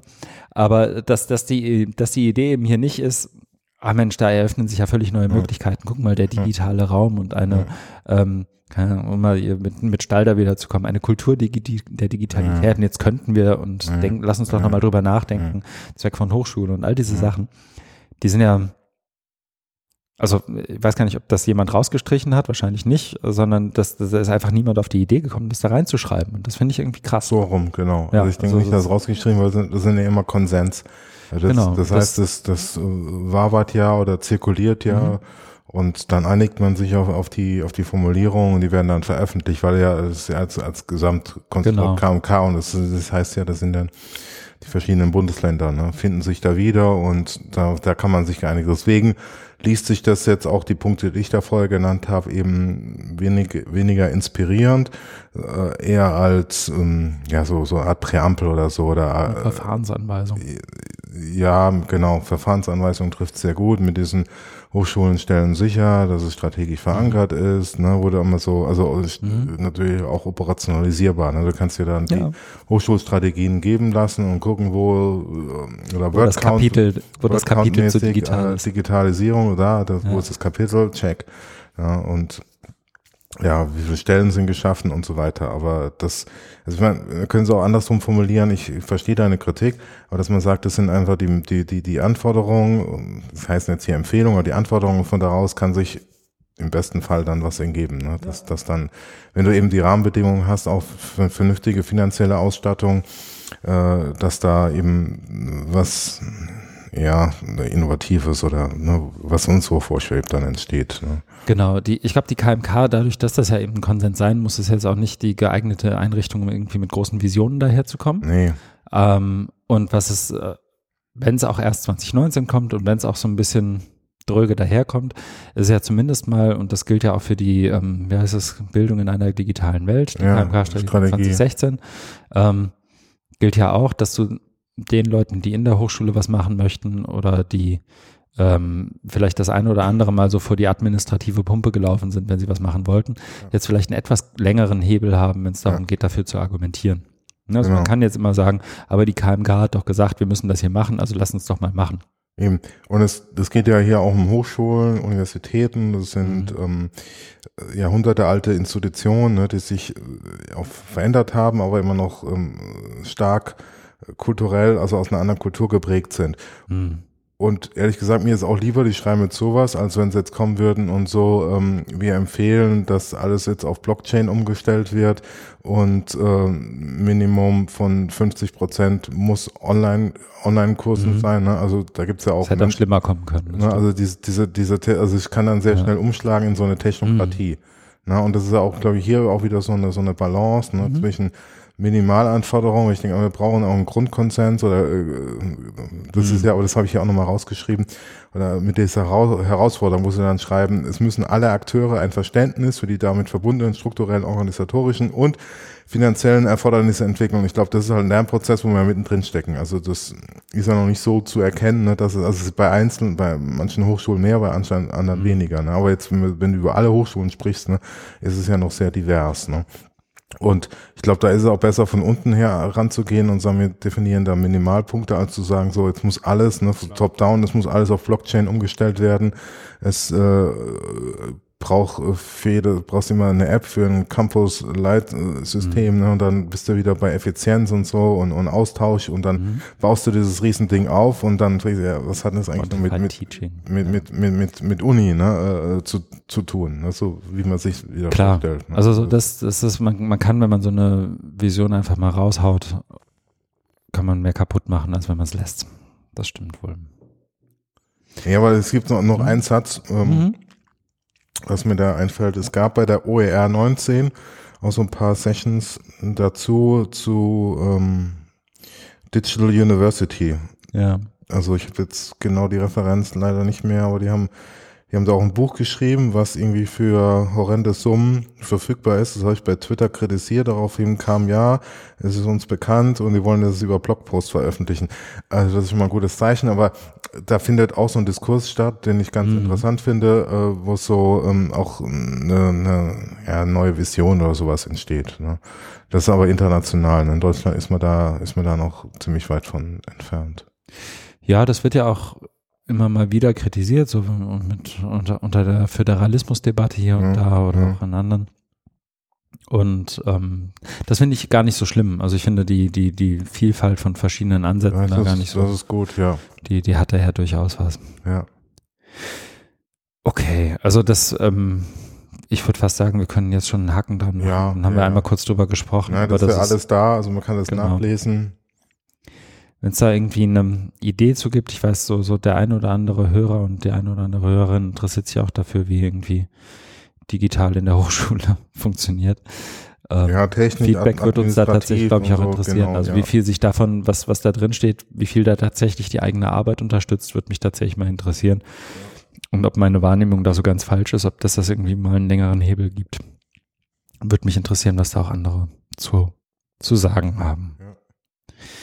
Dann setze ich eine der bei uns so viel zitierten Marken. Und wir kommen zum nächsten Thema. Wir haben ja ähm, eine relativ lange Leseliste und ich glaube, es ist jetzt schon absehbar, dass wir nicht durch alles durchkommen werden. Hast du was, was wir nach ganz oben ziehen sollten, wo du sagst, das muss unbedingt mal Also ich hatte von uns besprochen werden? die, also das von Chris, Ge- also eigentlich finde ich vieles interessant. Ja. Also dieses Es äh, wird, Growth, es wird ein drei Stunden Feierabend. Growth Mindset äh, Problem. Äh, Chris Ja. Gilliard ist immer wieder eine Empfehlung. Auch Mhm. dieses äh, dieses Slide, dieses Slide-Set äh, mit, Ja. äh, gut, da konnte man jetzt nicht, da hat mir irgendwie noch ein Text gefehlt. Ne? Da, Das ist, das stimmt, aber dann lass uns damit kurz anfangen, weil ich Ja. glaube, wenn man sich das anguckt, dann wird, ähm, also ich, ich fange mal so rum an. Es geht um ein Slideset, das mir bei Twitter untergekommen ist, von Tatjana Mack. Und zwar heißt es How Privilege Defines Performance. Und ich mache es mir kurz mal auf. man muss da auch mal vorschalten, weil immer, wenn man das aufruft, landet man auf Folie 113. Ja, weil das ist dein, ähm, ja genau. Okay. Ich muss den Link, glaube ich, nochmal. Du musst, du musst ihm sagen, dass er bei Nummer eins und dann Ja, kann man aber vorspulen. Du genau. Du kannst aber in der URL hinten die Zahl löschen und dann müsstest du vorne ankommen. Das ist ja ganz raffiniert. Clever, ne? Das ist ja so ein Nerd. Ich ändere den Link jetzt erstmal. Es tut mir sehr leid, dass ich dir da ähm, Nein, ich war ja dann so digital kompetent, um selbstständig auch ohne händisch bei der URL rumzudoktern auf Folie 1 gekommen bin. ich sag mal kurz, worum es geht. Ähm, ich, äh, und sie hat ja einen kurzen, so einen kurzen Beitrag dazu geschrieben, worum es überhaupt geht. Ja, stimmt. Uh, in theory, web performance, accessibility and inclusive design all have similar goals. Also in der Theorie haben äh, Performance und Zugänglichkeit und inklusives Design im Web immer ähnliche Ziele, nämlich, das beste, äh, die, die beste und konsistenteste Erfahrung für alle Nutzerinnen und Nutzer zu schaffen und so weiter und so weiter. Das fällt ganz oft auseinander. Also ich paraphrasiere jetzt einfach mal nur ganz schnell, Ja. was hier so steht.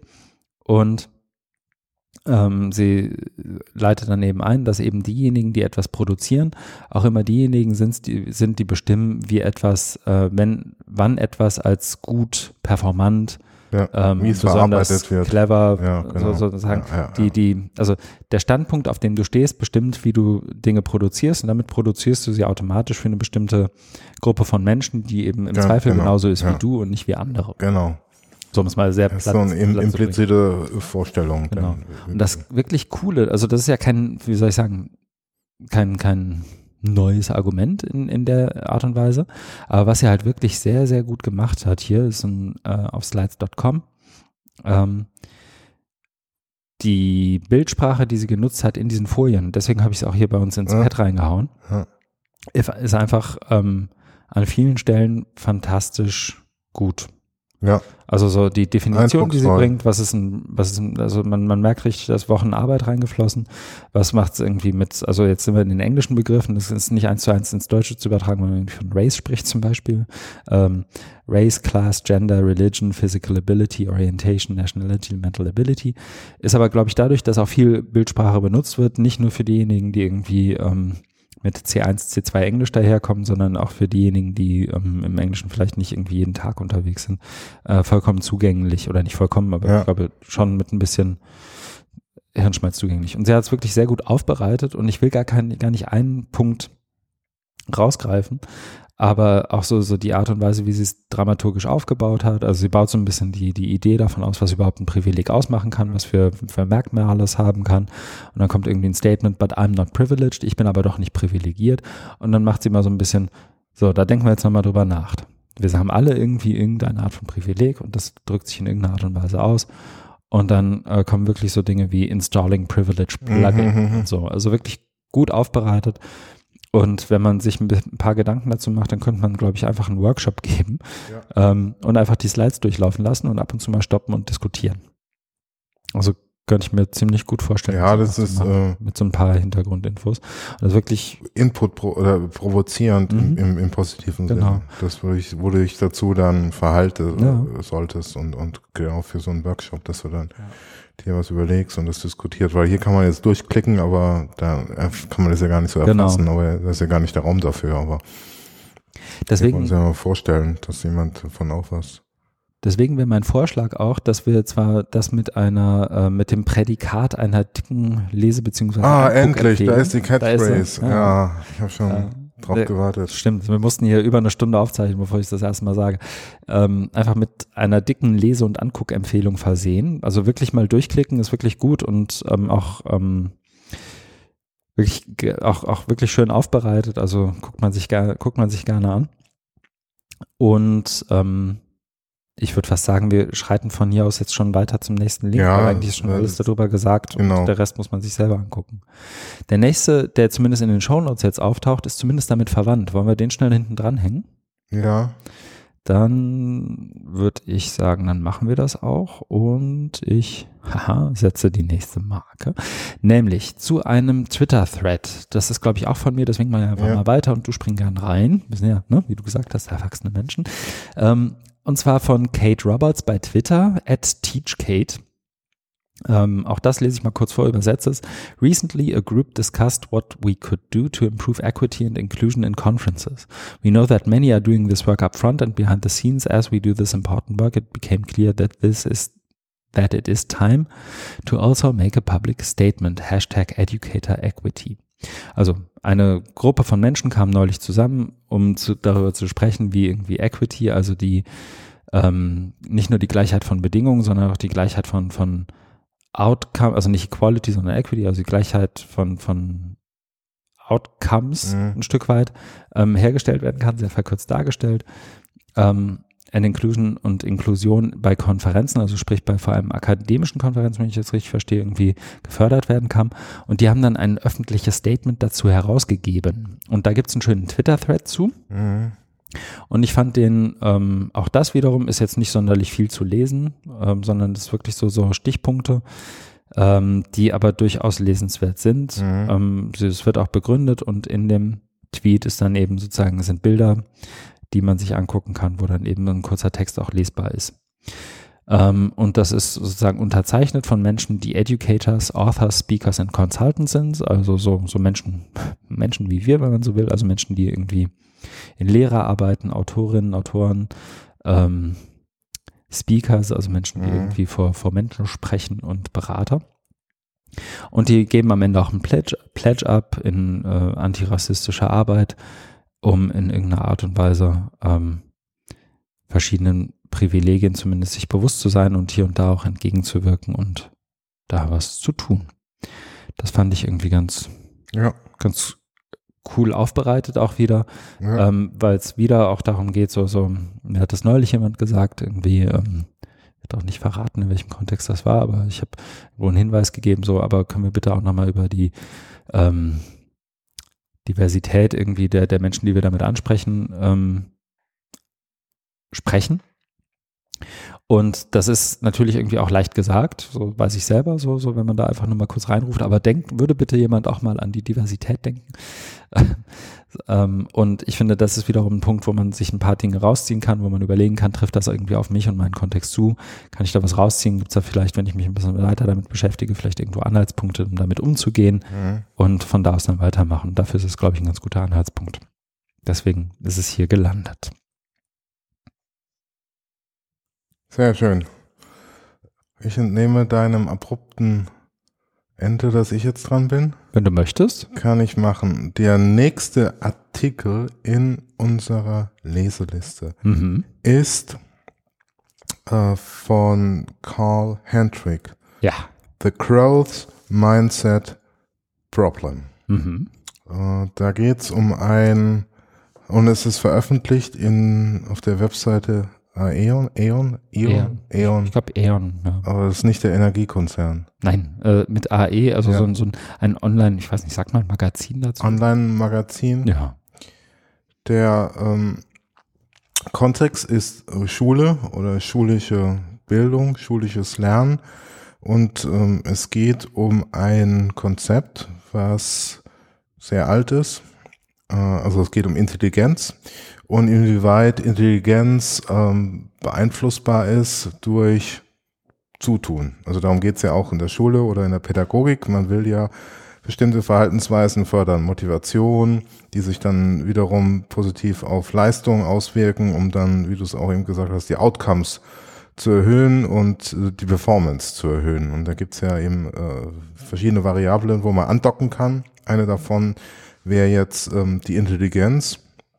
Und damit fängt der Artikel ja auch an, dass eben äh, im äh, 19. Jahrhundert Wissenschaftler äh, rangegangen sind und haben, ähm, die kennt man, also wenn man sich mit Psychologie so beschäftigt, müssten eigentlich schon untergekommen sein, Francis Galton, Alfred Binet, oder Franz Französisch aussprechen, das waren ja glaube ich auch Franzosen, Mhm.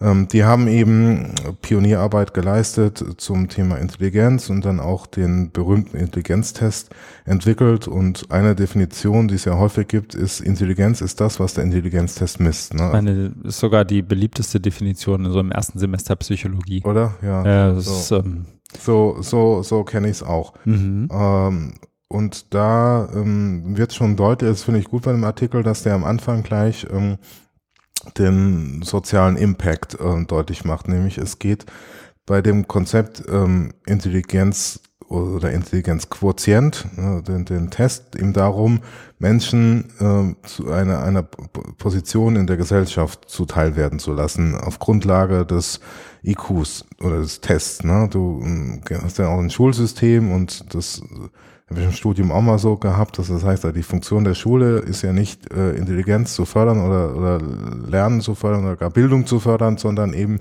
den Platz in der Gesellschaft zuzuweisen, ne? Mhm. damit die Gesellschaft dann eben funktionieren kann.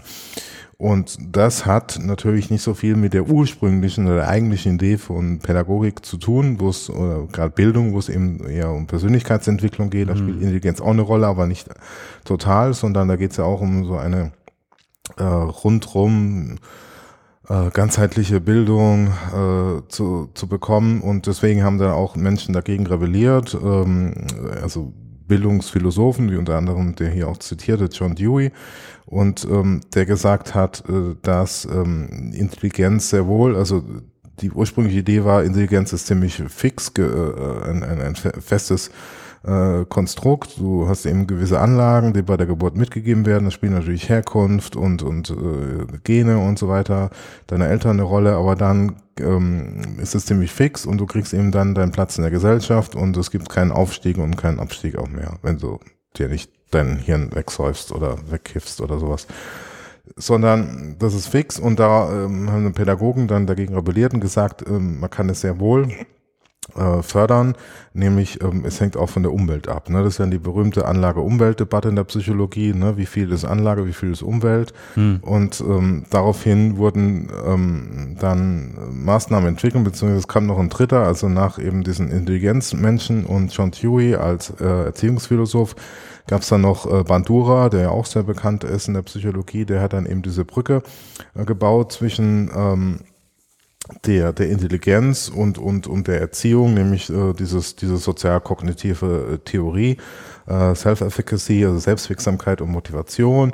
Und ähm, daraufhin ist dann äh, auch diese Growth Mindset Theory entwickelt worden von ähm, Carol, Carol Dweck. Dweck und da äh, geht es eben darum, dass du doch einen Hebel hast, um Intelligenz ähm, zu fördern, nämlich eben über die, wie sie sagt, auch die Selbstwahrnehmung deiner kognitiven Fähigkeiten. Ne? Also da haben sie dann immer so Versuche gemacht, dass ähm, man Erfolg oder Misserfolg attribuiert anhand von festen Eigenschaften, äh, sowas wie Intelligenz, du bist einfach zu blöd dafür oder du, äh, du strengst dich zwar immer an, aber du bist zu blöd dafür. Und das andere wäre eben die Anstrengung, um zu sagen, ja, du hast jetzt ähm, dich gut angestrengt, deswegen hast du eine gute Note bekommen. Und ähm, dann äh, ist ja auch so, ähm, dass man natürlich so habe ich das damals auch noch im Studium mhm. mitbekommen, dass man sagen soll, man soll immer auf veränderbare Eigenschaften attribuieren, äh, also auf Anstrengung, weil Anstrengung, ne, du kannst dich mal mehr, mal weniger anstrengen und das ist natürlich dann auch besser zu, daran zu glauben oder seine eigene Verhalten daran zu erklären, dass ich eben mich jetzt mehr oder weniger angestrengt habe. Mhm. Wohingegen, wenn ich sage, ja, ich bin halt mal so schlau oder so dumm, dann ist das nicht so, nicht so gut.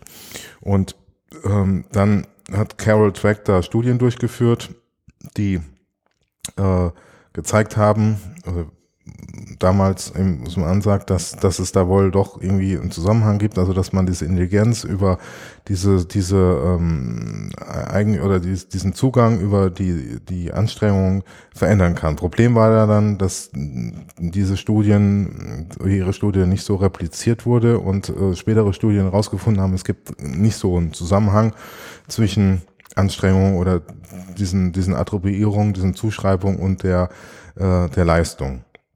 Und dann kam ja noch was hinzu, dass nämlich ähm, so eine Welle entstand, ähm, dieses äh, so, so Motivational Booster. Also Poster wurden dann in Schulen aufgehängt, wo es war, yeah, you got it und believe in yourself. Ne? Und das mhm. hatte sie auch immer stark kritisiert. Also Carol Zweck sagt, das darf man nicht mit dieser ganzen Self-Esteem Bewegung äh, vermischen, sondern bei mir geht es um was anderes. Bei mir geht es nicht einfach nur um Chaka Chaka und yeah, I can do it, sondern da geht es eben auch um den Glauben an, an, an die Fähigkeiten, was, was, was Spezifisches ist.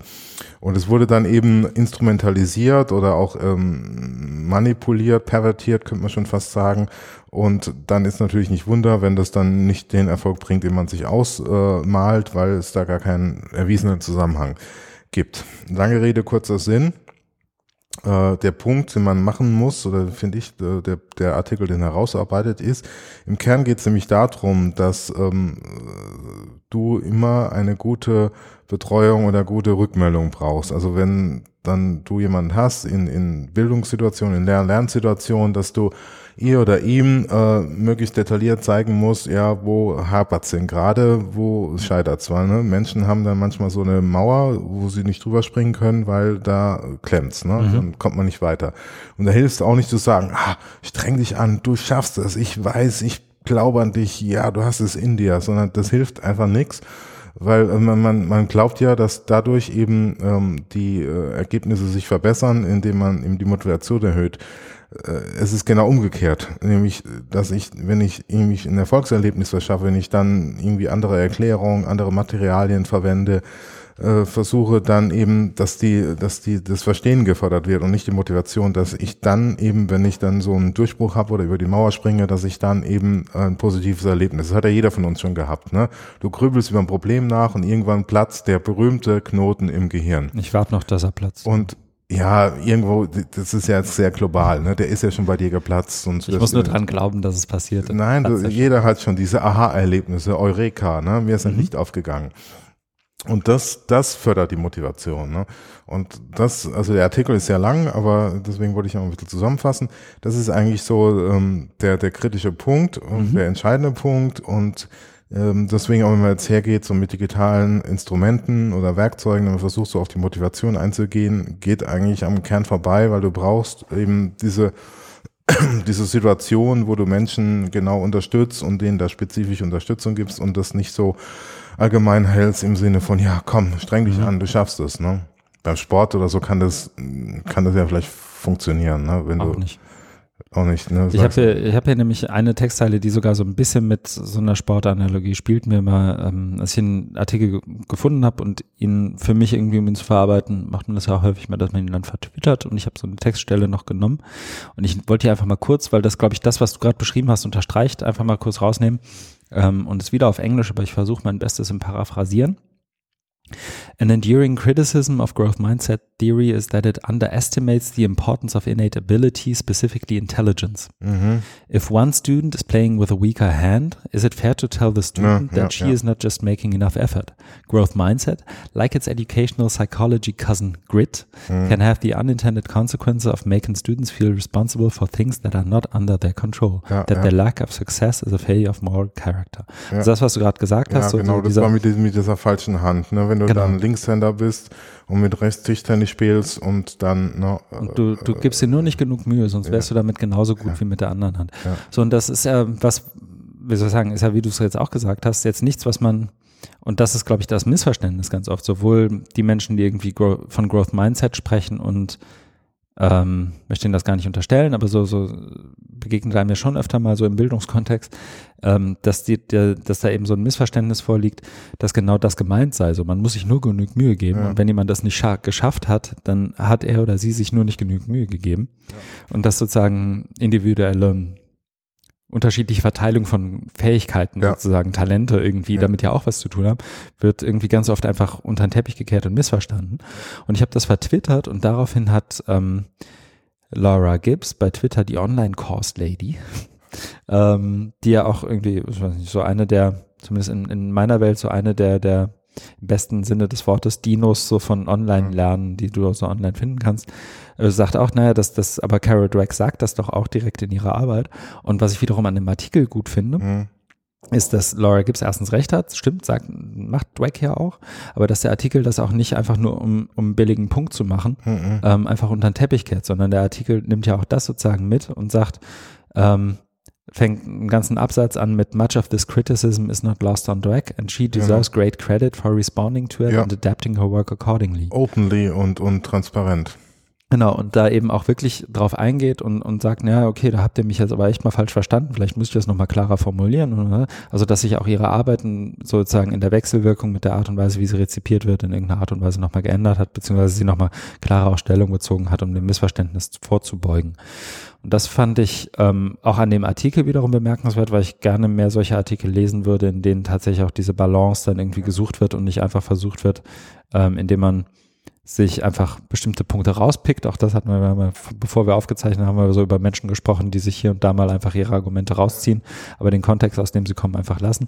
Also, dass das gerade Dweck hergeht und sagt, ich, ich adaptiere meine Arbeit entsprechend, aber dass auch der Autor hier des, ähm, des Artikels in Eon, äh, eben besagter Chris Hendrick, äh, Karl Hendrick, sorry, auch hergeht und diese ähm, diese Perspektive von Dweck eben auch noch in den eigenen Artikel einbringt und von seiner Redaktion offensichtlich auch den Platz gekriegt hat, um das zu tun, weil der Artikel ist mit 3400 Wörtern jetzt auch nicht ganz kurz. Ne? Nee, aber äh, ja, das ist wirklich ein, ein, ein sehr guter Artikel, weil er Genau, auch ähm, die den Kontext korrekt darstellt, eben äh, da keine falsche Zuschreibung macht und in, genau wie du sagst, da nicht äh, billig draufhaut und sagt, das, das ganze Crows Mindset oder was, was Zweck gemacht hat, ist Mist. Das ist, ja. das ist ja nicht, ja ne? nicht genau. sondern das, das steht ja schon am Anfang äh, oder relativ am Anfang, dass ähm, eben das oft so ist, du hast in der Psychologie Theorien oder Konzepte oder die wurden auch in klinischen Studien überprüft und da gibt's dann isolierte ähm, Variablenbeziehungen und die ergeben positive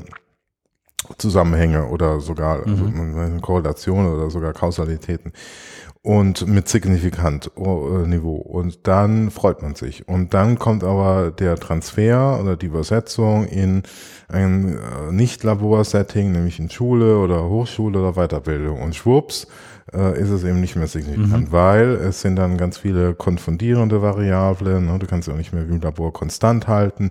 Du hast auch, und das kam ja erst auch in den letzten Jahren, ne? also wenn du auch nochmal, da sind wir wieder bei dem Thema ähm, äh, Differenz, äh, Heterogenität, ne? du hast es mit, mit, oder mit, Menschen mit ganz verschiedenen Hintergründen zu tun. Und diese Laborpopulationen, ne? die waren ja dann auch äh, oftmals sehr eingeschränkt. Ne? Das fängt ja schon damit an, dass man immer nur Studierende nimmt und gerade dann, wenn das dann irgendwie die bekannten Psychologen, so, so, so wie äh, Skinner, Bandura und, und wie sie alle heißen, die sind ja dann an den Elite-Universitäten, mhm. ne, in Harvard und Stanford und so weiter.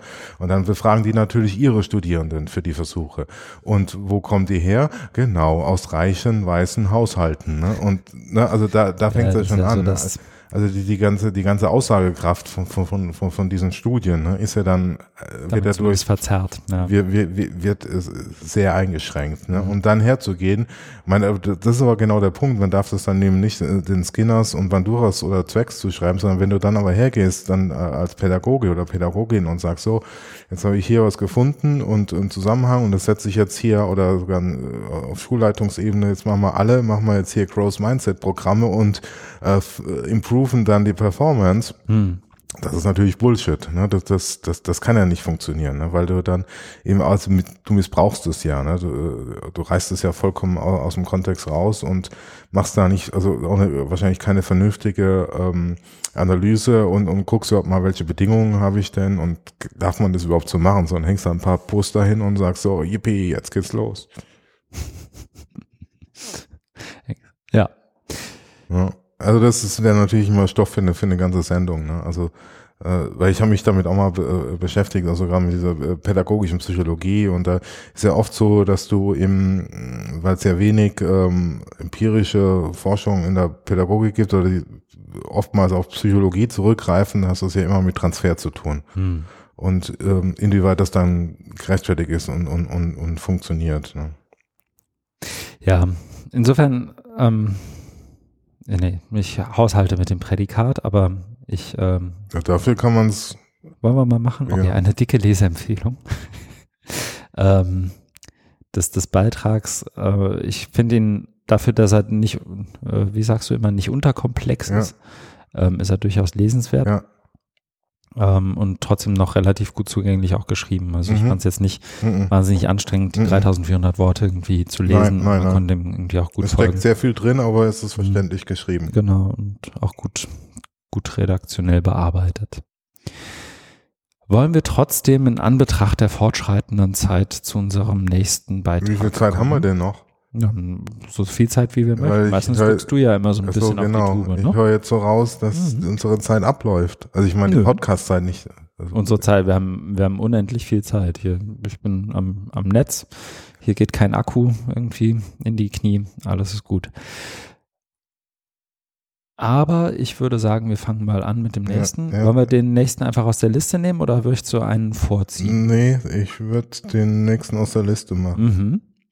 Das ist der bei uns ja auch schon oft vorgekommene Chris Gilliard, den wir sonst immer mal wieder nehmen, weil er irgendwo, ähm, wobei, nee, Quatsch, der blockt gar nicht so viel, sondern der schreibt mehr für, für andere. Äh, der hat diesmal was geschrieben für Fast Company und zwar mit dem Titel Privacy is not an abstraction. Ähm, da, fällt, da fällt mir schon sozusagen, oder.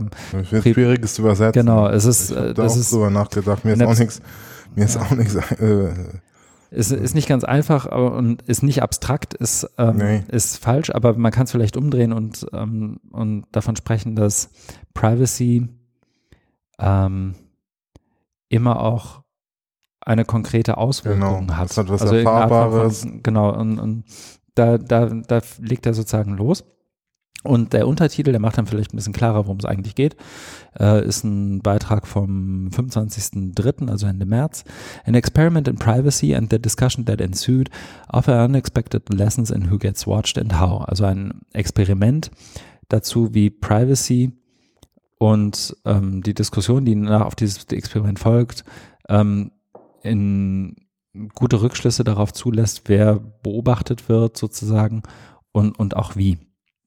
Und er hat auch hier wiederum, ich finde auch das ist wiederum so vom, vom Schreibstil her schön gemacht, er leitet es schön ein.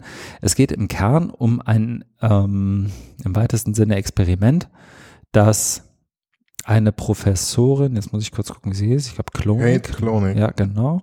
Kate Klonik an der, was war es, NYU? St. John's University. Ah, da ist es, St. Law John's University School. Law School. Mhm.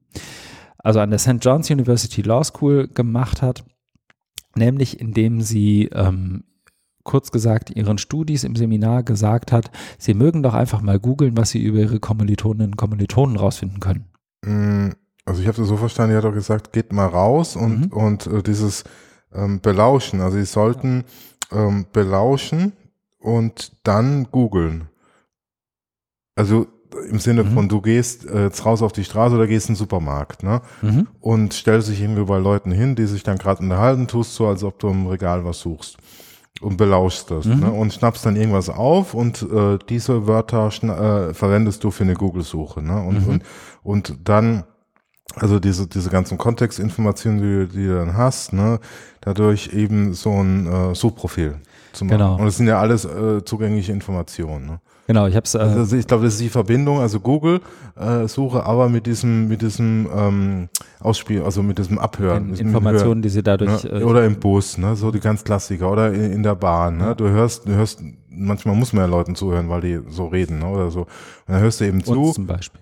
Ja, aber wir sind ja dafür da, dass man uns zuhört. Hm. Aber du weißt, was ich meine, ne? Dass man diese, diese beiläufigen Gespräche, wo Leute plaudern, ne? Das ist ja eine Mhm. Quelle. Und dann das nehmen, um, um da danach zu googeln. Ja. Und da gab's ja auch schon, ähm, ich weiß nicht, ob du dieses eine Video mal gesehen hast, wo sie, wo sie, Ach, äh, das, ja. ich habe mal, nein, das war doch irgendwo, ich war in Belgien oder so, wo sie so was gebaut haben. Äh, so ein Fake-Wahrsager-Ding.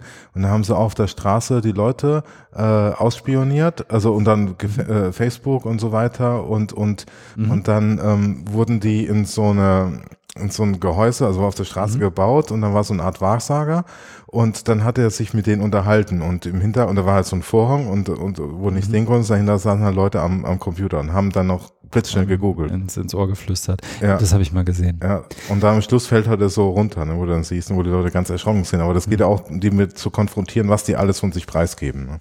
Ja. Und Ja. so ähnlich, äh, ganz grob geht's da auch. Ne? Genau.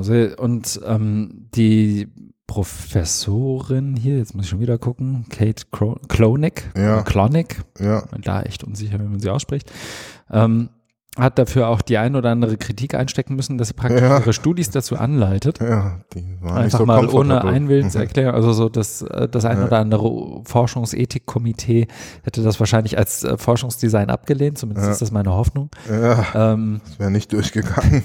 dass, dass Leute eben ohne ihr Wissen Teil eines Versuchs werden, in dem sie überwacht werden und auch Ja, wirklich auch aktiv belauscht werden. Also nicht nur so, wie du es beschrieben hast, so im Bus ist jemand und man kann nicht weghören, sondern Ja. wirklich auch aktiv hingehen und Leute ausspionieren. Ja. Und dabei aber, ähm, und wie soll ich sagen, dass das Ziel von, von Clonic war aber durchaus irgendwie, wie soll ich sagen, erstmal kein, ich glaube, kein falsches. Also so, sie wollte, glaube ich, zumindest würde ich ihr das unterstellen, ähm, mit dieser Art von Experiment den äh, Studis mal zeigen, was alles möglich ist, wenn man einfach nur mit so den uns allen zur Verfügung stehenden Technologien hergeht und mal guckt, was man so über seine Mitmenschen rauskriegt. Ähm, aber es hat eben gerade unter denen, die so ein Stück weit unter dem, die ich so in diese Blase Critical Ad Tech oder Critical Tech und Ja, Use äh, Ja. äh, in, in Education in irgendeiner Art und Weise summieren würde. Durchaus äh, berechtigte Kritik irgendwie hervorgerufen, unter anderem eben von Tim, Tim Morgan, ähm, Chris Gilliard, ähm, Sava Singh und, und ein paar anderen, die, deren Tweets eben zu dem Thema auch zitiert werden. Und das eben unter anderem vor dem Hintergrund, dass es solche, wie soll ich sagen, mit diesem Motiv, das ich gerade beschrieben habe, ja. also Studis mal ein Stück weit auch mit auf diese Reise nehmen, was passiert denn, wenn wir uns, uns gegenseitig ein bisschen aushorchen, dass es da durchaus bessere Anordnungen für gibt, wenn man das wirklich so machen möchte. Aha. Also dass man das auch irgendwie, keine Ahnung, du bildest Paare von Studis und die ja. müssen sich mal gegenseitig ein Stück weit irgendwie ähm, die erfahren irgendwie, ja. unterhalten sich mal drei Minuten miteinander über bestimmte Dinge und danach ja. gucken sie mal, was sie online übereinander rauskriegen oder so. Also Anordnungen ja. es ja schon ab und zu mal. Dass das aber sozusagen nicht nur wie soll ich sagen, Merkmal eines schlechten pädagogischen, didaktischen Designs ist, sondern dass das sozusagen, und das kritisiert Gilead hier dann auch in dem Artikel, ähm, Merkmal oder Symptom eines sehr verqueren inzwischen oder sehr, sehr, sehr schief liegenden Verständnisses von Privacy und Privatheit sozusagen ja, ja. liegt. Also, dass es vollkommen okay ist, weil es ja irgendwie jeder kann, ist, glaube ich, so ein bisschen die dahinterliegende Annahme, äh, andere Leute auszuhorchen, weil die Geräte und die Technologie dazu ja. hat ja jeder, deswegen muss auch jeder davon ausgehen, dass das geht. Also müssen wir uns jetzt alle auch gegenseitig aushorchen dürfen, wenn es mal um so einen Versuch geht. ist ja sozusagen die böse Reininterpretation in das, was Klonicke gemacht hat, aber so böse finde ich es gar nicht, weil es irgendwie auch also man sieht ja, dass sie das so meint.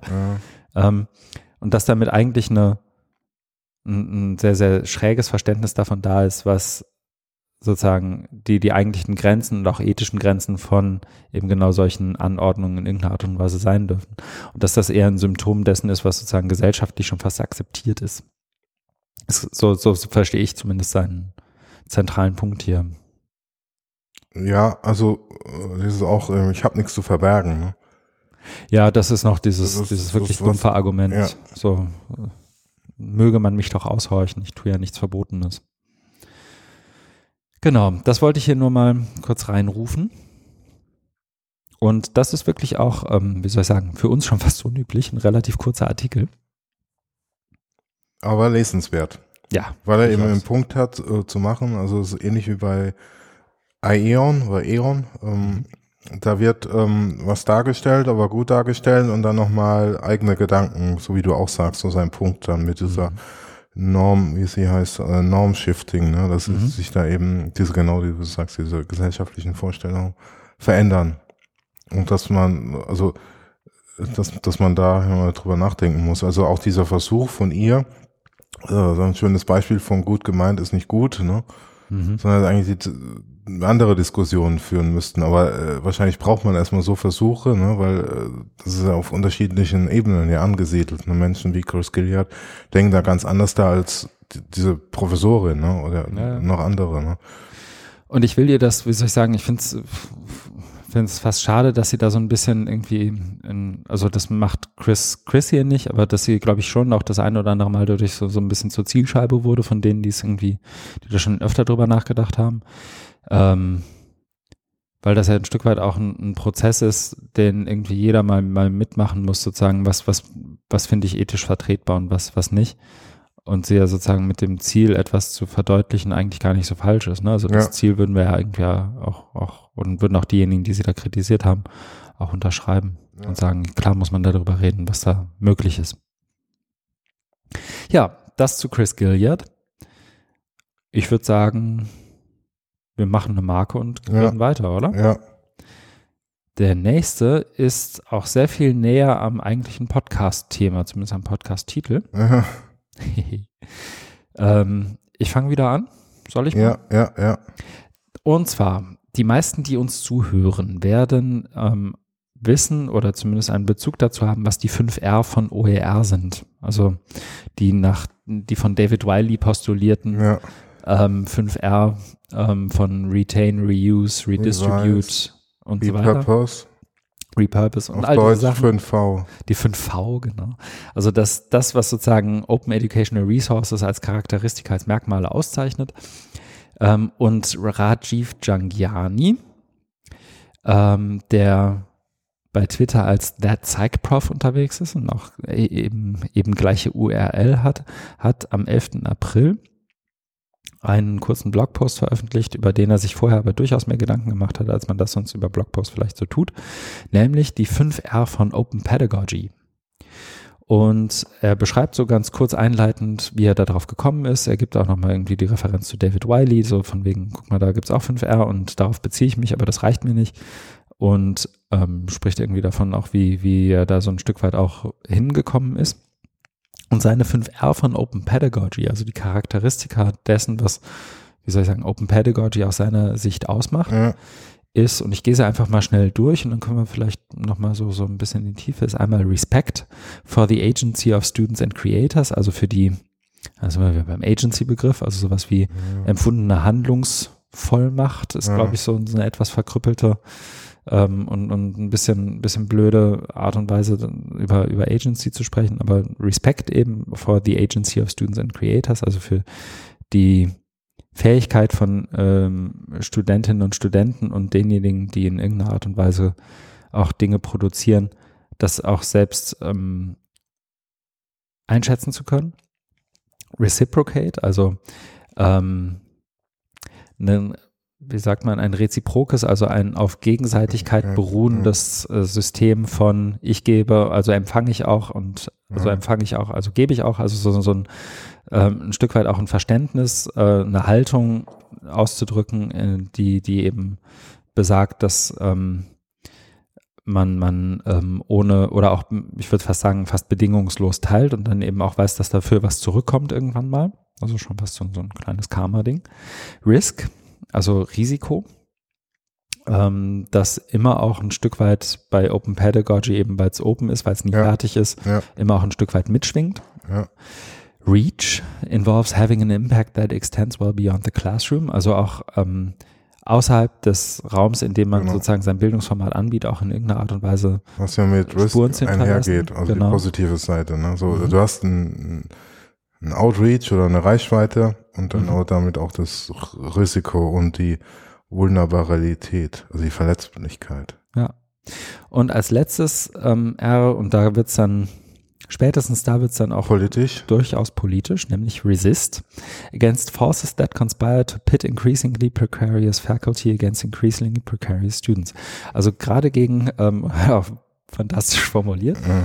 ähm, der, der Haltung oder dem Anspruch widerstehen, dass ähm, zusehends prekäre Anstellungsverhältnisse von Menschen in, in Hochschule, aber auch äh, sozusagen kompletten Bildungskontext gegenübergestellt werden, äh, den äh, zusehends und das dann vor allem, aber nicht nur auf den nordamerikanischen Kontext bezogen, auch den zusehends prekären Bedingungen, unter denen genau. Studierende Schuldenkrise, Schuldenkrise, also lernen, ja, äh, aber und das ganz oft auch ein Stück weit gegeneinander ausgespielt wird. Ne? Ähm, und dem ein Stück weit zu widerstehen, also auch so, so der, der Haltung zu, oder mit Open Pedagogy auch eine Haltung zu verbinden, die jenseits von Open auch noch ein, ein Ziel hat und ähm, äh, er beschreibt es im letzten Satz, Open Pedagogy is not a panacea, but it strives to be anti-racist, democratizing, liberatory and decolonized. Also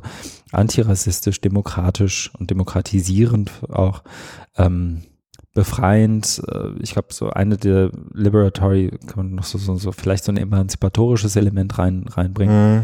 Und eben auch ähm, mhm. zumindest, ja, ist so ein bisschen, äh, mhm. aber ähm, auch zumindest eine Haltung ähm, mit, mit Open Pedagogy auch eine Haltung zu verbinden, die eben auch einen, einen anderen Fokus nochmal setzt, zum Beispiel auf so die, die, das ein oder andere Nord-Süd- oder Ost-West-Gefälle. Ja, Global South, ne, und, und die, die, die äh, ehemaligen Machtverhältnisse, ne, das, das hat, äh, war ja bei der OER mhm. 19-Konferenz auch, also die äh, Dekolonialisierung. Mhm. Ich hätte jetzt noch ein, ein mhm. sechstes R. Hast du? Ja, Resp äh, Responsibility. Würde aufpassen, ne? Verantwortung, ne? Ja. Das habe ich jetzt gewundert, warum er, äh, also es kam mir dann so, aber irgendwie äh, fehlt es. Aber vielleicht äh, kann man ihm mal schreiben, aber vielleicht. Ja, mach mal. War das nicht so. Also ich finde, das, das, das spiegelt für mich auch, ne? Also, mhm. weil, gerade wenn es um das Politische geht, dann hast du ja auch eine gewisse Haltung, ne? Und äh, trägst mhm. ja Verantwortung für was du tust. Also so nehme ja. ich die Menschen, die, die sich der Open Pedagogy ähm, Bewegung verschreiben, auch wahr, ne? dass sie sehr dahinter stehen und sehr äh, stabiles und sehr elaboriertes Wertegerüst haben. Und ähm, da steht natürlich auch mal, also wenn du die Werte verträgst, wie wir sie gerade genannt haben, ne? also mhm. Respekt auch, ne? und ähm, die dich, dich einsetzt dafür, dass äh, Menschen, egal welcher Herkunft und Ausrichtung und so weiter, in den Genuss und Bildung kommen können, hat es ja auch mit Verantwortung zu tun. Also dass du ihm auch die Verantwortung übernimmst mhm. ne, dafür. Mhm. Und dass eben auch dass nach, nach außen hin vertrittst. Und das ist, genau, dass es dir eben nicht egal ist. Ne? Mhm. Ja, das fand ich auf jeden Fall sehr charmant, weil ähm, auch das ist, glaube ich, hier, wenn, wenn man uns schon länger zuhört, immer mal wieder deutlich geworden, dass wir uns an den 5R und dieser damit verbundenen Eindimensionalität, so den Blick auf Ressourcen ja. immer auch so ein bisschen verwehren wollen. Und das ist ja sehr technisch, also die ursprünglich, die, die Weile 5R, ne? Und das mhm. hat ja jetzt einen ganz anderen. Also es war immer so, also dann die, die Gefahr durch die ähm, Vereinnahmung von, von Wiley, ähm, der, der OER-Bewegung auch, ja. ne? dass es in, in eine Richtung geht und jetzt gibt's aber glücklicherweise auch eine sehr starke Gegenbewegung, also die ist ja auch äh, gerade bei der bei der äh, Groß- oder UK äh, englischen äh, britischen OER Community oder also die Konferenzen ist ja eine internationale Community, aber da ist es ja auch sehr stark. Ne? Mhm. So ist es. Ja, das sind die Five R's for Open Pedagogy. Ich finde es allein schon, wenn man die Überschrift, ich habe am Anfang sozusagen aus einem aus so einem Automatismus äh, Five R's of Open Pedagogy gesagt und er beschreibt ja vor. Mm. Ich glaube, da wird er sich auch lange Gedanken dazu gemacht haben, weil Wiley spricht ja, glaube ich, immer von den Five R's of ja, ja, ja. Educational Resources. Genau, ja. Aber das ist dann jetzt vielleicht auch ähm, für jetzt zumindest schon ein bisschen. Ja, das ist ein ganz anderer Ansatz, weil bei Wiley geht es ja dann eben um, um Attribute zu beschreiben, ne? Also mm. die fünf R's der OER. Mm. Und hier geht es ja eben um Prinzipien und wenn man die verwirklicht, dann kannst du Open Pedagogy erreichen. Ja. Ne? Das, das ist ja eine ganz andere Haltung. Das ist ja ein ganz anderer Ansatz. Ja. Eben. Gut. Machen wir da auch einen Knopf dran, würde ich sagen. Und es geht mit Open Pedagogy auch direkt weiter. Nämlich. Du wolltest ja so ein bisschen auf die Tube drücken. Na, wir haben so. noch ein paar Sachen. Ja, aber die kann man ja zusammenfassen. Also ja. Die, die, das sind ja das sind ja jetzt so, das sind ja, wenn ich ein kleines bisschen vorweggreifen ja. darf, so ähm, Seminarbeschreibungen, ne? Das sind ja jetzt, also die sind schon. Das nächste, ja. Und das übernächste. Das übernächste auch? Ja. Ah ja, ja. Ah. ah. Ah. Der Daimann. Du musst auch mal in unsere Liste reingucken. Ja, müsste ich echt mal machen, ne? Aha. Wie dem auch sei. Der nächste Beitrag ist ein Beitrag von Dave Cormier, ähm, der beim Digital Pedagogy Lab ein Dreitages, es Three-Day-Seminar, also ein Dreitages-Workshop, ein Dreitages-Seminar zu Open Pedagogy gegeben hat. Und er hat, äh, wie ich finde, einen sehr guten Job gemacht in der Art und Weise, wie er beschrieben hat, was er da so getan hat. Also ja. er hat nicht einfach nur stumpf sozusagen äh, den, den Syllabus irgendwie online gestellt und gesagt, ja. guck mal, das haben wir gemacht. Ja. Da hat er auch so ein bisschen seine Motivation beschrieben, auch so ein bisschen die Gedankengänge dahinter beschrieben, was er da gemacht hat. Fängt auch an mit den Dingen, die er irgendwie mitgenommen hat. Und ich fand, allein das fand ich schon witzig irgendwie. Ein, ein Stapel von 500 Seiten A4-Papier, ähm, fünf, fünf Scheren und, ähm, und unter anderem, wo war das? Genau, two boxes of 24 color pencil stone from my daughter. Also er hat einfach die ähm, Buntstiftsammlung seiner Tochter irgendwie geplündert und mit zum, zum Digital Pedagogy Lab genommen, damit die Teilnehmerinnen und Teilnehmer eben da was machen können. Und er hat unter anderem, und das ist bei mir auch hängen geblieben, ähm, ganz jenseits von irgendwie Open Pedagogy, weil mich auch immer interessiert, wie geben andere so Workshops, um auch selber da drin nochmal ein Stück besser zu werden. Er hat Day One genommen und das Day One war The Day of Happiness. Mhm. Das wurde wohl auch, ähm, so habe ich zumindest den Tweets entnommen und den Kommentaren, ähm, durchaus ähm, auch wahrgenommen beim Digital Pedagogy Lab, dass an Tag 1 in Dave Cormiers Seminar ziemlich laut war, weil viel mhm. gelacht wurde. Okay. Ähm, und er hat das, hat das gemacht, um so ein Stück weit zu, zu kanalisieren, ähm, was so gut gelaufen ist, auch so und was, was an guter Arbeit auch gemacht wird irgendwie mhm. bei, bei den einzelnen Menschen da vor Ort. Mhm. Und beschreibt dann weiter, was er da sozusagen in seinem Workshop gemacht hat und wie die, äh, wie er auch so eigentlich schon fast sozusagen auch in Bildungszirkeln durchaus verschiedene Konzepte wie so, so Lean Management oder Agil oder sowas, also so diese, diese Begriffe, wo sich viele schon, ähm, mhm. wo viele schon die Augen rollen, wenn sie es nur hören, mhm. wenn sie im Bildungskontext unterwegs sind, äh, genutzt hat, um auch nochmal ein paar Dinge aufzuzeigen, die in irgendeiner Art und Weise auch für diejenigen, die da im Workshop waren, interessant sind. Also das ist insgesamt, ich weiß gar nicht, ob man einzelne Dinge rausgreifen kann, weil es dann irgendwie auch ein in sich geschlossenes Seminar ist. Ja, also es ist, wie du sagst, äh, gut beschrieben, nachvollziehbar, auch mit den übergeordneten mhm. Prinzipien, Day of Happiness, Day of Sadness, genau, Zusammenfassung, also man kriegt da schon äh, ein gutes Bild. Mhm. Und er hat sich dann hinter noch, und alleine das ist ja dann irgendwie was, was vielleicht noch zumindest abschließend irgendwie sinnvoll wäre zu erwähnen, diesen Track, es gibt, also das Digital Pedagogy Lab ist so aufgebaut, dass du dich eben anmeldest und in verschiedenen Tracks irgendwie letztendlich lernst und auch wirklich ja. intensiv dich mit einem Thema über Tage beschäftigst, wie eben in seinem Fall hier mit Open Pedagogy. Amy Collier von, ah, welches College ist das nochmal? Ich glaube Middlebury.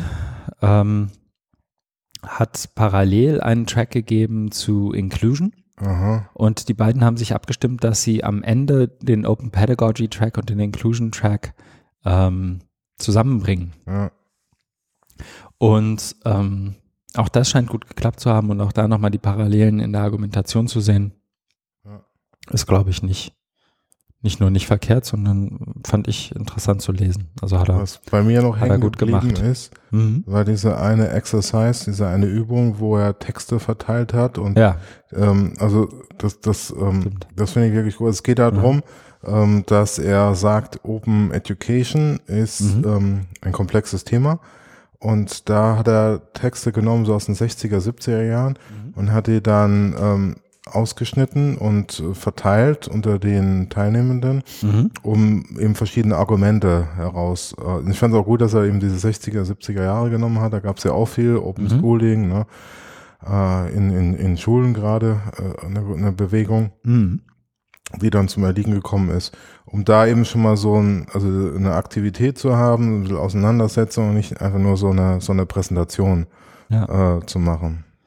Nee, das stimmt. Kann man sich schon was abgucken. Das ist, das war echt cool, stimmt. Das hat er sich auch selber abgeguckt von seiner äh, genau. besseren Hälfte, ja. Bonnie Stewart. Ja. Ähm, genau, und da haben sie eben äh, den, den Text Open Education in the 60s and 70s von Christina Hendricks ja. genommen. Ja, sehr cool. Haben wir es damit so ja, grob ja, beschrieben? Ja, ich glaube schon. Ne? Kann man gut nachlesen. Ja. Dann geht's weiter zur nächsten Beschreibung. Und in der dreht es sich, und die habe ich reingenommen, einfach weil ich ähm, mich gefreut habe ein bisschen, nämlich, dass die Materialien, die wir immer mal wieder für Towards Openness produziert haben, ja auch gemeinsam produziert ja, haben, ja, äh, immer noch auch hier und da mal Verwendung finden. Nämlich unter anderem von in diesem Fall Brian Lamb, der auch an einem unserer Workshops mal mitgemacht hat.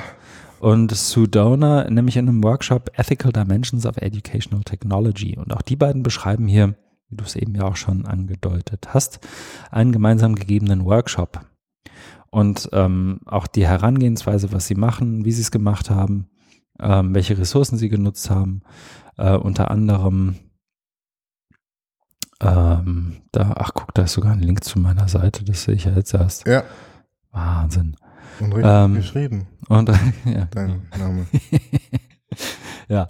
Ähm, genau, da eben die, die Provokation damals von Nishant Shah zu, ich glaube, was war, für was hatten man das gemacht? OEB 16, also schon ganz alt, Online Educa ja. äh, Berlin. Ähm, zu Online Learning and Safety from a Position of Privilege, ähm, die Provokation von Chris Gilliard genommen. Und letztendlich haben die beiden hier einen Workshop gegeben und ich glaube auch das ist was, wo man nicht so einfach jetzt eine Sache rausgreifen könnte, außer dem mhm. Verweis, dass irgendwie unsere Ressourcen benutzt wurden. Ähm, aber wo man einfach mal schauen kann, wo man sich vielleicht das eine oder andere abgucken kann, wenn es eben darum geht, diese ethischen Dimensionen von Educational Technology, also das, was wir auch vorhin mit dem Artikel ähm, hatten, wo ähm, die, die Praxis der Surveillance, also der Überwachung nochmal irgendwie aufgegriffen wurde, um sich das vielleicht nehmen kann und mal gucken kann, was kann man sich davon abgucken und, und wie könnte man das vielleicht auch übertragen auf einen Workshop, den man selber mal gibt. Ja. Würdest du da noch was ergänzen? Oder? Nee, ich habe das, äh, ich habe nichts zu ergänzen. Das hast du sehr gut, sehr gut erklärt. Ja, die ethischen Dimensionen von Bildungstechnologie. Dann haben wir noch, du hast noch ein bisschen was. Ja, das sind auch mehr so Mhm.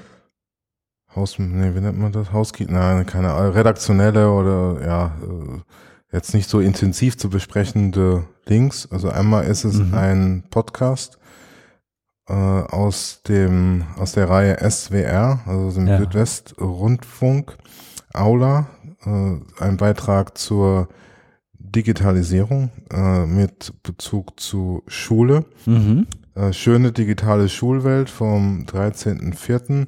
Wann sind Apps und Tablets im Unterricht sinnvoll? Und ich habe den gehört, du glaube ich nicht. Mhm. Deswegen müssen wir es auch nicht so intensiv Mhm. besprechen. Ich merke auch schon an deiner Reaktion, dass du äh, nicht so ganz motiviert bist. Doch, doch, doch, Dazu? doch. Also ich, Nein, also ähm, mach mal. Mein Punkt, ähm, den ich ähm, versuche zu machen, war, dass man an dem bei, also erst habe ich gedacht, ähm, da kommt ähm, jemand ähm, zu Wort, den äh, wir als Fundamentalkritiker äh, auch kennen, äh, der ähm, Ralf Lankau aus von der Hochschule Offenburg, der ähm, sich lautstark, äh, auch durchaus eloquent zu Wort meldet und aber eigentlich immer nur draufhaut. So war es nicht, sondern sie haben ähm, einen Lehrer porträtiert, der gezeigt hat, wie er äh, eben Apps und, und, und Tablets im Unterricht einsetzt. Und Mhm. dann kommen andere Bildungsexperten zu Wort, äh, die mehr oder weniger reflektiert sich äußern. Bei mir ist hängen geblieben, dass man da sieht, ähm, dass es sehr instrumentell ist und Mhm. ähm, eben auch was wir jetzt hatten bei diesen ganzen vorgehenden Artikel, wo es ja auch sehr viel um kulturelle Aspekte, politische Aspekte, soziale Aspekte, dass es hier vollkommen fehlt. Also das ist so als Kontrast nochmal noch mal ganz gut. Ähm, hier geht's eben um, um ich setze, ich, ich, setze die, die Apps ein und der Lehrer macht es ja auch gut. Das ist, will, es steht mir auch gar nicht zu, das irgendwie einzuschätzen oder zu kritisieren. Aber so die ganze Handhabung, auch wie die, wie die Redaktion das dann, dann aufbereitet war, ja, eher, naja, von kurzer Reichweite oder kurzem Denkvermögen und nie, also ich will jetzt nicht sagen lieblos, aber ja, da hätte Ja. man, hätte man mehr draus, draus machen können. Ne? Also es ist aber dadurch vielleicht auch ein Spiegelbild und nochmal so als Kontrast, äh, also ein Spiegelbild der deutschen Debatte im, im Kontrast zur ähm, internationalen oder angloamerikanischen. Ja, ich finde, man, man, also ich habe es nicht gehört. Ich habe gerade mal, es gibt ja sowohl ein Audio, das ich jetzt natürlich nicht mal eben hören kann, wenn du was erzählst, ähm, als auch so, so eine kurze Zusammenfassung schriftlich. Und ich bin mal gerade so mit, mit einem Auge, während du erzählt hast, nochmal so drüber geflogen. Ähm, und allein auch die Bildsprache schon, was du so an Bildern da irgendwie hast, da steht dann irgendwie ein Tablet. Das Tablet äh, wird dazu benutzt, ähm, letztendlich eine Stoppuhr zu sein. Das, Mhm. das klingelt also in neun Sekunden. Und an der Tafel steht wahrscheinlich, ich vermute, eine Lehrerin, die irgendwie Dinge aufmalt, die man wahrscheinlich auch irgendwie anders. Also Ja, und dann die Unterschrift. Tablet und Tafel im digitalisierten Unterricht wird es beide geben. Äh, also so, so als, als einmal für die Traditionalisten, für die oder Langkau-Jünger, äh, zu sagen, ah, nee, ihr müsst keine Angst haben, ne, die Tablets äh, werden jetzt nicht alles entfernen, weil sie schreibt ja noch immer mit Kreide an eine Tafel. Ne, und dann aber auch an die Nerds oder was die Mhm. Nerds verstehen, ne? Also die, die werden ja, diese Lehrer, also die werden, haben schon noch irgend sowas Exotisches, ne, die das dann machen, ne? Aber um, um, um die Leute da rum, die das gut finden, auch so, ah nee, wir, wir werden auch noch Tablets haben, ne? Und Ja. das ist, das ist halt ziemlich schräg. Ich finde es auch schade, weil wahrscheinlich ist der Lehrer, also ist ein Lehrer ne, gewesen. Äh, wahrscheinlich macht er Ja. irgendwie gute Sachen. Ja, Also ja, ist ja, ja.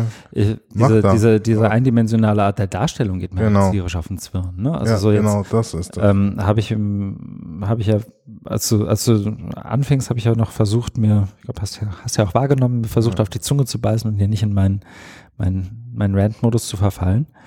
Aber wenn ich, wenn ich, ich ärgere mich halt darüber, dass ähm, diejenigen, die so einen Beitrag machen, bei den Menschen landen, die sie dann am Ende befragen. Ne? Und ich habe auch überhaupt nichts äh, so gegen, oder andersrum. Ich hätte mir gewünscht, dass tatsächlich mal Menschen dazu Wort kommen, die irgendwie was mit Medienkonzepten für Schulen zum Beispiel zu tun haben. Ne? Ja. Also hier ist eine Überschrift, die Digitalisierung verändert das Lernen. Dann kommt für ein neues umfassendes Medienkonzept benötigen Schulen circa sechs bis zehn Jahre, schätzt äh, der besagte Bildungsexperte der Bertelsmann Stiftung, in dem Fall Ralf Müller-Eiselt. Und jetzt habe ich irgendwie persönlich relativ wenig Berührungspunkte damit zu tun, wie Schulen an Medienkonzepte kommen. Ja. Das, ähm, Aber da gibt es ja Leute, die na, ich wollt, machen, ne? was ich die eben nicht im. Um meinen Punkt zu machen, ja. ähm, wollte ich nur sagen, dass das ist aber eine Eigenschaft, die Ralf Müller-Eiselt und ich uns durchaus teilen. Ja. Also das ist auch niemand, der irgendwie hergeht und mit Schulen Medienkonzepte schreibt. Ähm, da könnte man so der erste, der mir einfällt, wäre jetzt, keine Ahnung, Felix Schaumburg. André Hermes. Ja, das sind, das sind Leute, die tatsächlich. Der nennt sich ja sogar Medienberater, ne? Auf Genau, aber das, das sind, das wären Leute, die, das sind jetzt die ersten, die mir einfallen. Da gibt es bestimmt auch noch einen Haufen anderer Menschen, die deren Haltung und Meinung ich zu dem Thema in irgendeiner Art und Weise sehr viel mehr wertschätzen würde als äh, dem. Und das, das meine ich überhaupt nicht persönlich, sondern es ist einfach eine Frage. Ich, ich stelle mich auch nicht hin und rede übers Cello spielen. Also, ne? und die, das, das wurmt mich, glaube ich. Also, dass das einfach, dass es gar nicht daran liegt, dass derjenige, ähm der den Beitrag erstellt hat oder der, der Autor oder der, der Redakteur ähm, irgendwie schlechte Intentionen hatte, sondern dass es wahrscheinlich einfach daran lag, dass nicht richtig überlegt wurde, wen wollen wir denn jetzt mal fragen. Ja, oder die ersten Treffer bei Google genommen und ja. Und das ist halt dann irgendwie die äh, das, das eigentlich André Hermeses und Felixes äh, landen ja da nicht so weit oben, ne? Weiß ich gar nicht. Also ich glaube, wenn man, ich glaube nicht, dass es so, ich kann mir ehrlich gesagt nicht vorstellen, dass es so wahnsinnig schwer ist, auf die beiden zu stoßen. Ja, für uns. Ja, für so einen ja, Redakteur von. SWR. Ja, wenn man sich ein bisschen, also das wäre jetzt auch einfach meine, wenn ich, guck mal, der, wie lang ist der Audiobeitrag? 27 Minuten. Ja. Wenn du sowas produzierst, dann ist das ja nichts, was du mal eben an einem Samstagnachmittag machst, sondern dann kannst du auch mehrere mal, Wochen Arbeit dahinter. Ja. und dann kannst du halt auch mal versuchen, da irgendwie nochmal jemand anders zu finden als die, die üblichen Verdächtigen von, von der Bertelsmann Stiftung jetzt in dem Fall. Ne? Und das ist in dem Fall ehrlich gesagt nicht mal irgendwie was, was ich irgendwie denjenigen anlasten würde, die da interviewt werden. Nee. Weil im Idealfall ist es ja so, dass du dann eben auch noch andere dazu holst. Also dass du nicht nur die eine Dimension irgendwie wiedergibst. Aber jetzt habe ich den Audiobeitrag nicht mal gehört und red mich schon in Rage. Vielleicht ganz Dann gut. brechen wir doch lieber hier ab. Vielleicht ganz gut, dass ich ihn nicht gehört habe. Nein, ja. aber du hast, naja, mein Punkt ist gemacht, glaube ja, ich. Ne? Der, der, dem stimme ich auch zu. Dann kommen wir, darf ich weitermachen? Dann kommen wir jetzt zu einem Thema, setze bitte eine Kapitelmarke. Jawohl. Kommen wir jetzt zu einem Thema, das wir mehrmals schon hatten. Das also ist schon fast Bullshit der Woche mäßig. Ja, oder? aber eigentlich dann. Ja, dann doch der Unbullshit der Woche. Ja, genau. Ich weiß auch nicht. Äh, ja. Genau, ist schwierig. Ich habe da auch. Also mhm. es geht darum, es geht um das Thema ähm, Lernplattformen. Das hatten wir uns ja hier schon mehrfach äh, unterhalten mhm. im Bereich Schule, Schulcloud oder nationale Bildungsplattform für die oder internationale Bildungsplattform für die digitale Hochschullehre. Und dann gab es ja Ende letzten Jahres äh, die Pläne der CDU, CSU-Fraktion oder auf dem CDU-Parteitag hier im schönen Hamburg. Mhm. Äh, wurden die vorgestellt. Äh, Miller, eine mega Weiterbildungsplattform. Miller steht für modulares, interaktives Lernen, lebenslanges Lernen. Irgendwie so. Ja. dann muss noch ein A hin. Ja. Für Anwender oder für alle. Für, für alle, Stimmt, genau. Für alle. Ja, für alle. Hm. Und das wurde damals mit ziemlich im Bohai, wo ging das halt rum. Es gab dann ein paar Pressemitteilungen, es gab dann auch so eine Präsentation der so einer ja. internen Arbeitsgruppe, mhm. äh, die dann eben das weiter ausgearbeitet haben. Es geht darum, es sollte eine Plattform aufgesetzt werden in so eine Art eBay für Weiterbildung, in dem du Bildung äh, Bildungsangebote reinstellen kannst. Äh, was ein beliebtes Beispiel war da Kochen mit dem Thermomix. Und, ja, und Fußballtrainer und ja, ähm, ja genau, wird ganz viel. Und dann mhm. ähm, kannst du, also als äh, Nachfrager, als Teilnehmender kannst du E-Points oder irgendwie äh, genau, du konntest Karma-Punkte Karma sammeln auf einer ähnlichen Skala ja. allerdings sowohl fürs Fußballtrainer-Dasein wie für irgendwie, wie soll ich sagen, wie, wie, wie dein Online-Kurs zu Artificial Intelligence. Das war irgendwie im gleichen Punktesystem ja. verortet. Ist ja alles eins, ist ja alles Bildung. Und andere ist dann für die äh, Anbieter, Ja. ähm, die, äh, da gab es dann auch schon einen Berechnungsmechanismus, dass die eben äh, Geld dafür bekommen, wenn sie da was reinstellen. Also wenn du als äh, begeisterter Hobbykoch deine Thermomix-Lektion äh, online stellst, dann sollst du natürlich, und kommen viele Leute und wollen von dir kochen lernen, dann sollst du natürlich davon auch was haben. Und jetzt ähm, gab es eine Anfrage der FDP, eine kleine Anfrage ähm, an die äh, Bundesregierung. Äh, wollten mal wissen, wie geht's denn jetzt weiter? Also das ist Mhm. jetzt noch nicht ein halbes Jahr her, nur wie, ein paar Monate. Und ja, durch die Anfrage wird es klar, ja, doch nicht so viel. Also es wird ähm, erstmal äh, auf Eis gelegt oder es wird, wird jetzt, wird jetzt dann doch nicht so Mhm. weitergeführt, ne, wie es mit dem äh, großen Pohai ähm, aussah. Es äh, gab ja auch Zahlen, also es waren ja ähm, keine kleinen Beträge, die da ähm, genannt wurden. Mhm.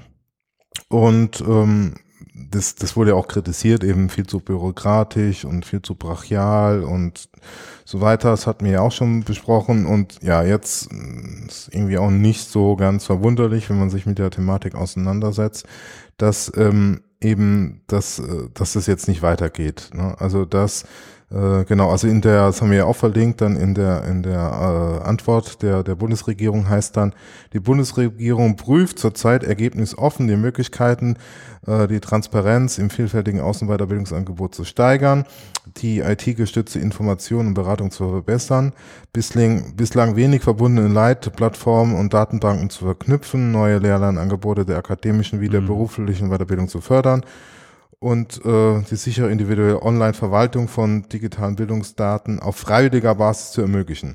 Und jetzt kommt es dann weiter, neue Aussagen zum Zeitraum der Einrichtung neuer Maßnahmen und so vorgesehene Mittel sind zurzeit nicht möglich.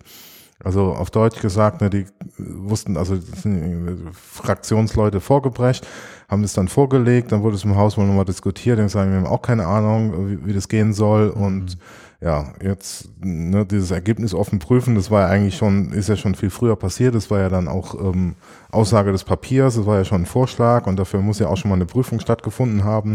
Also Man das meinen, ne? könnte man meinen, das ist natürlich jetzt ziemlich dünn oder geht natürlich äh, drei Schritte zurück und tut jetzt so, als wäre gar nichts gewesen. Ich habe gerade noch mal geguckt, wenn du das noch mal zusammengefasst hast, wann wir uns schon mal intensiver mit Miller befasst haben. Das war Episode 62, ähm, die wir bezeichnenderweise auch genannt haben, Education für alle und Blockchain für den Frieden. Und ähm, wie soll ich sagen, aus meiner Sicht war es dann ja auch, es war ja dann auch so, dass sozusagen der ein oder andere ähm, irgendwie nochmal in verschiedenen Blogbeiträgen und Stellungnahmen mh, sich auf Miller bezogen hat. Und ähm, daraufhin hat ja auch wiederum, haben ja auch wiederum diejenigen, die sich Miller ausgedacht haben, diejenigen, die Kritik geübt haben, äh, eingeladen. Unter anderem eben Bernd Fiedler, also einen Kollegen von mir bei Wikimedia und mich. Äh, nachdem wir ja auch so, so einen offenen Brief noch an, an die Macherinnen und Macher von Miller geschrieben hatten. Und wie soll ich sagen, ich fand zwei Dinge gut an diesem Prozess, ehrlich gesagt, nämlich erstens, dass mal jemand irgendwo eine, den Mut hat, eine Idee zu haben, wenn sie vielleicht auch keine gute war. Also Ja. das war ja sozusagen das, was auch so Michael Kerres damals Ja. und auch viele andere irgendwie ähm, bewo- bewertet haben, so im Sinne von, ach, ist ja schön, dass sich mal jemand mit lebenslangem Lernen, was auch immer das heißt, irgendwie befasst. Ja, eine Und dann auch geben. eine, da auch eine Idee zu hat und auch zumindest auch mal postuliert, okay, dafür müssen wir jetzt irgendwie mal Geld in die Hand nehmen. Ne? Und das waren ja durchaus, also ich, waren ja Milliardenbeträge, irgendwie, ich weiß gar nicht mehr genau, irgendwie fünf, drei Milliarden Oh ja. pro Jahr waren es, glaube ich, die da irgendwie angegeben wurden. Viel von dem ganzen Konzept war ziemlich Rotze, das haben wir ja auch schon, haben wir, glaube ich, auch hier besprochen damals in der, in der Folge. Ähm, und was ich dann aber auch wiederum gut war, ist, dass diejenigen, die dann irgendwie sich gemeldet haben, auch eingeladen wurden, wenn aus meiner Ja. Sicht auch viel zu spät. Ja. Ne, also so ein Joachim Zucker hat ja, glaube ich, auch irgendwie einen Blogbeitrag dazu Ja. geschrieben ähm, und da drin dann auch begründet, warum er die Einladung ablehnt, nämlich dass sozusagen schon so viele Prämissen gefallen sind, dass man eigentlich sich nicht mehr sinnvoll zu der Sache unterhalten kann, weil eigentlich schon so viel gelandet ist. Und das führt jetzt, zumindest wäre das jetzt meine gar nicht hämisch gemeinte Kritik an dem ganzen Prozess dann eben aber dann doch dazu, dass du dadurch, dass so viele Prämissen schon vorher waren in diesem politischen Prozess, du eine wirkliche Beteiligung und ein Umsteuern ohne Gesichtsverlust derjenigen, die das Ganze sich irgendwann mal haben ausgedacht, ausgedacht haben, überhaupt nicht mehr möglich war. Ja, genau. Also Leute wie äh, Joachim äh, sogar haben sich natürlich auch mit, mit Recht vor den Kopf gestoßen gefühlt, Ja. weil, weil eben bei der Volkshochschule ja eben auch dieses große Programm äh, Neue Lernwelten läuft. Das ist Und im, im Koalitionsvertrag unter- stehen Volkshochschulen und Ja. niemand nimmt Bezug drauf. Ja, und jetzt kommt sowas, ja. Ja. Und, und genau, und dass die jetzt aber, die das dann vorgebrecht sind, dann ja auch nicht mehr abkonnten, ist irgendwie auch klar. Und ja, es ist, Mhm. es ist äh, Ja, das war schade und Was ich Ein- aber, wie soll ich sagen, es ist ein auch nicht die schlechteste Nachricht, dass Miller dann jetzt einfach äh, Nee. den einen schnellen Tod stirbt. ja, sozusagen, bevor man da jetzt noch weiter wurstelt und, und, Genau. und krampfhaft dran festhält und, und noch mehr. noch die blöde Plattform baut. Genau, oder Expertenanhörung weitermacht, Pilotierung macht, ne, und, und, und, und irgendwie Stadt äh, verkündet, den Stadt wieder verschiebt und so weiter. Dann lieber, ja. Weil was ja sozusagen auch, und du, du hast ja hier den, den Link zum Handelsblatt reingehauen, den habe ich mir auch ich gestern kurz angeguckt, was da ja zumindest auch drin steht. Zumindest ist das ja das, was jetzt auch gehört wird. Ich glaube, eine offizielle Stellungnahme habe ich zumindest noch nicht gesehen von den Miller-Menschen. Ist, dass es ja in ein größeres Weiterbildungskonzept der Union Strategie. irgendwie eine die Strategie nationale Weiterbildungsstrategie wird für den Sommer erwartet. Sehr gut. Na, und das ist ja dann zumindest was, also da bin ich dann einfach mal gespannt, ob das sozusagen was an Feedback ja auch irgendwie, glaube ich, schon relativ deutlich auch, wie soll ich sagen, dafür, dass das ja teilweise auch Akademikerinnen und Akademiker waren, die sich da geäußert haben, war das Feedback durchaus harsch, fand ich. Also Akademiker Ja. sind ja sonst eher so, ich beschränke mich auf meine Disziplin und Ja. äh, ich wäge alle Argumente ab und so. Das war ja hier nicht immer so. Nee, ich glaube, Insofern- das hat es ziemlich zerrissen. Ne? Genau, und das, das ist ja dann auch irgendwie was, wo man zumindest die Hoffnung haben kann, dass diejenigen, die da irgendwie die Arbeit dann jetzt auch machen, das Feedback zumindest einfließen lassen. Genau. Das wäre so mein, dazu. genau das dazu. Wir haben zum Ende sehr Dann, viel, last but not least. genau, sehr viel Erfreulicheres. Eine ganz erfreuliche äh, Mitteilung, über Aha. die wir, also über die sind wir beide äh, informiert worden Jawohl. von der glücklichen Person selbst. die, die glückliche Person Jetzt selbst. jetzt nur so ein Trommelwirbel. Ne? Genau. Also es geht um Akademiker, also du hast, Genau. du hast es ja genannt, es geht um eine ganz tolle akademische Leistung, Mhm. nämlich eine äh, Promotion oder eine, äh, sie hatte, sie hat es ja jetzt geschafft, oder? Nee, sie hat Ja. aufge- Ich glaube schon. kann man das jetzt so sagen? Oder das ist glaub- eigentlich nur die Schrift? Ne? Also es geht, lange Rede, kurzer Sinn, es geht um Martina Emke. Äh, schön, die- schön relativiert. Genau, wie der mir auch ähm, Ja. schon diverse Male zusammengearbeitet haben und zu tun gehabt haben. Und sie hat ja Mhm. äh, über eine gewisse Zeit an der Open University UK promoviert. Und Jawohl. da ist jetzt zu verkünden die freudige Nachricht, dass es ähm, abgegeben wurde und auch äh, veröffentlicht ist. Also ihre Schrift Genau. ist ähm, online verfügbar. Und dazu wollen wir ihr beide hiermit herzlich gratulieren. So ist es. Ich habe einfach mal den Link zu einem Tweet von ihr rausgehauen und ich sehe auch gerade, dass ich mit diesem Tweet noch nichts gemacht habe. Das ist hiermit geändert.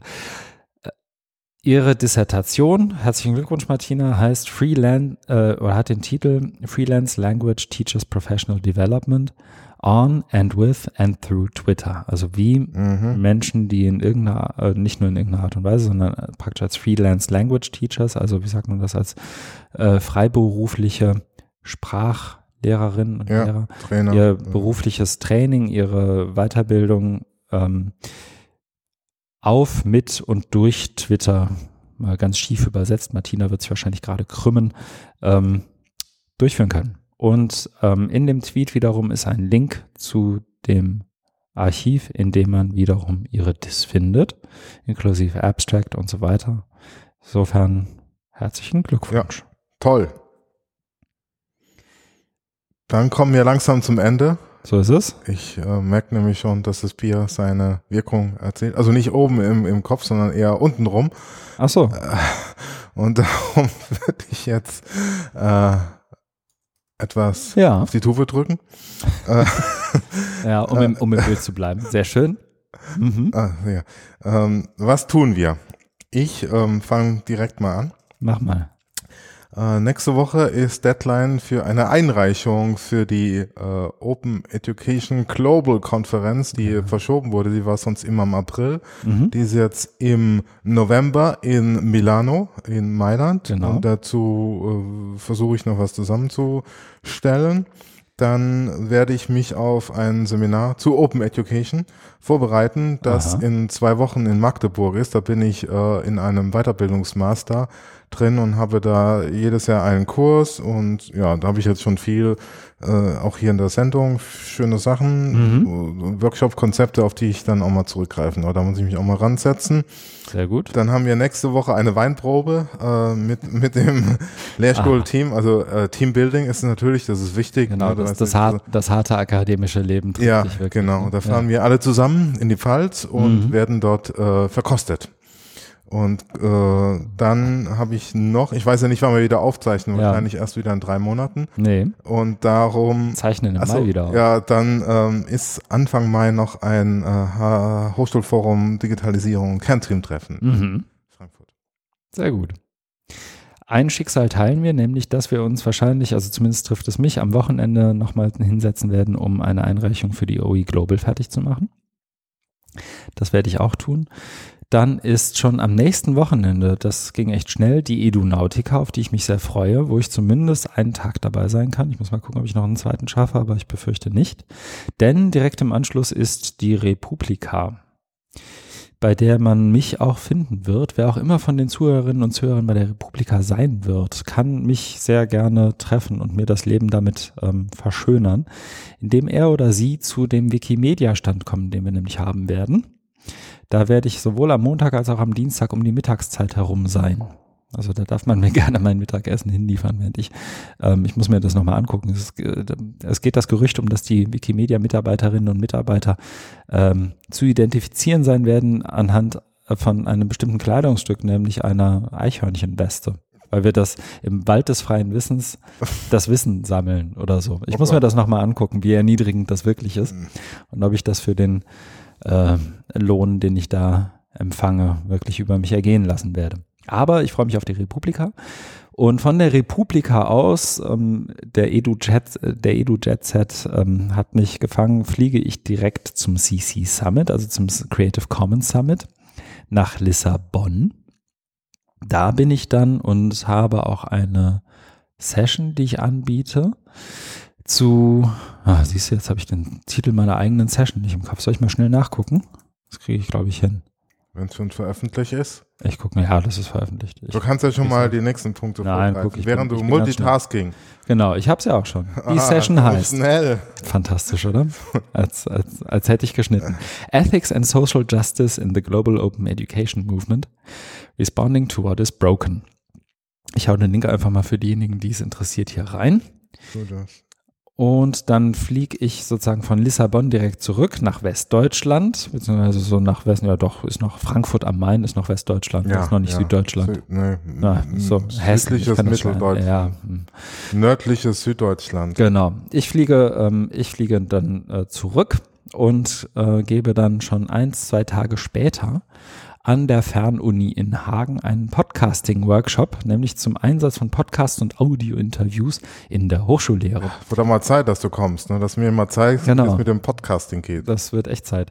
Und da können wir uns dann, und deswegen bin ich mir relativ sicher, dass wir uns im Mai wieder zusammenfinden werden, um aufzuzeichnen. Deswegen spreche ich es hier direkt ähm, auf Band. Ähm, auch nochmal zusammensetzen, um vielleicht eine schnelle Podcasting-Episode. Nee, machen wir bestimmt nicht. Wir zeichnen dann nämlich was auf und dann können wir zumindest über das reden, was wir bis dahin getan und gelesen Das haben. klingt doch gut. Dann freue ich mich auch, dass wir bald eine neue Kollegin bei Wikimedia haben werden, die sich mit mir zusammen dem Thema Digital Literacies widmen wird, sodass ich da ähm, einen Haufen Unterstützung habe und wir zusammen ordentlich was hintereinander kriegen. Freue ich mich drauf. Es gibt nächste Woche eine Hamburg hört ein Hu-Aufzeichnung. Und ähm, das ist so ungefähr das, was bei mir so in den nächsten ein, zwei Wochen ansteht. Neben ein, zwei Trips Die du in meinem einwirfst. selbstständigen Dasein. Nee, einwerfen werde ich mir nichts. Ich glaube, ich muss ziemlich, ähm, wie sagt man, straight edge bleiben, Ah, äh, damit ich das alles hintereinander kriege. Ich bin nämlich auch am Montag noch spontan in Wien für einen selbstständigen Gig. oh, Da freue ich mich sehr drauf, weil ich einen guten Freund habe, der in Wien lebt, den ich viel zu selten sehe. sehr gut. Dann danken wir allen Zuhörerinnen und Zuhörern, die die letzten vier Stunden mit uns verbracht haben. Kapitelmarken gibt es, ihr könnt vorsprungen, ihr könnt Genau. zurückspulen, wenn euch manche Sachen interessieren. Feedback wieder äh, gerne äh, auf allen möglichen Kanälen, gerne unter Twitter, dem bekannten Hashtag FOE Podcast oder über unseren Blog. Genau, Feierabend, Bier-Open-Education.de. Freuen uns über jede Art von Kommentar. Genau. Danke fürs Zuhören und bis zum nächsten Mal. Bis dahin, tschüss.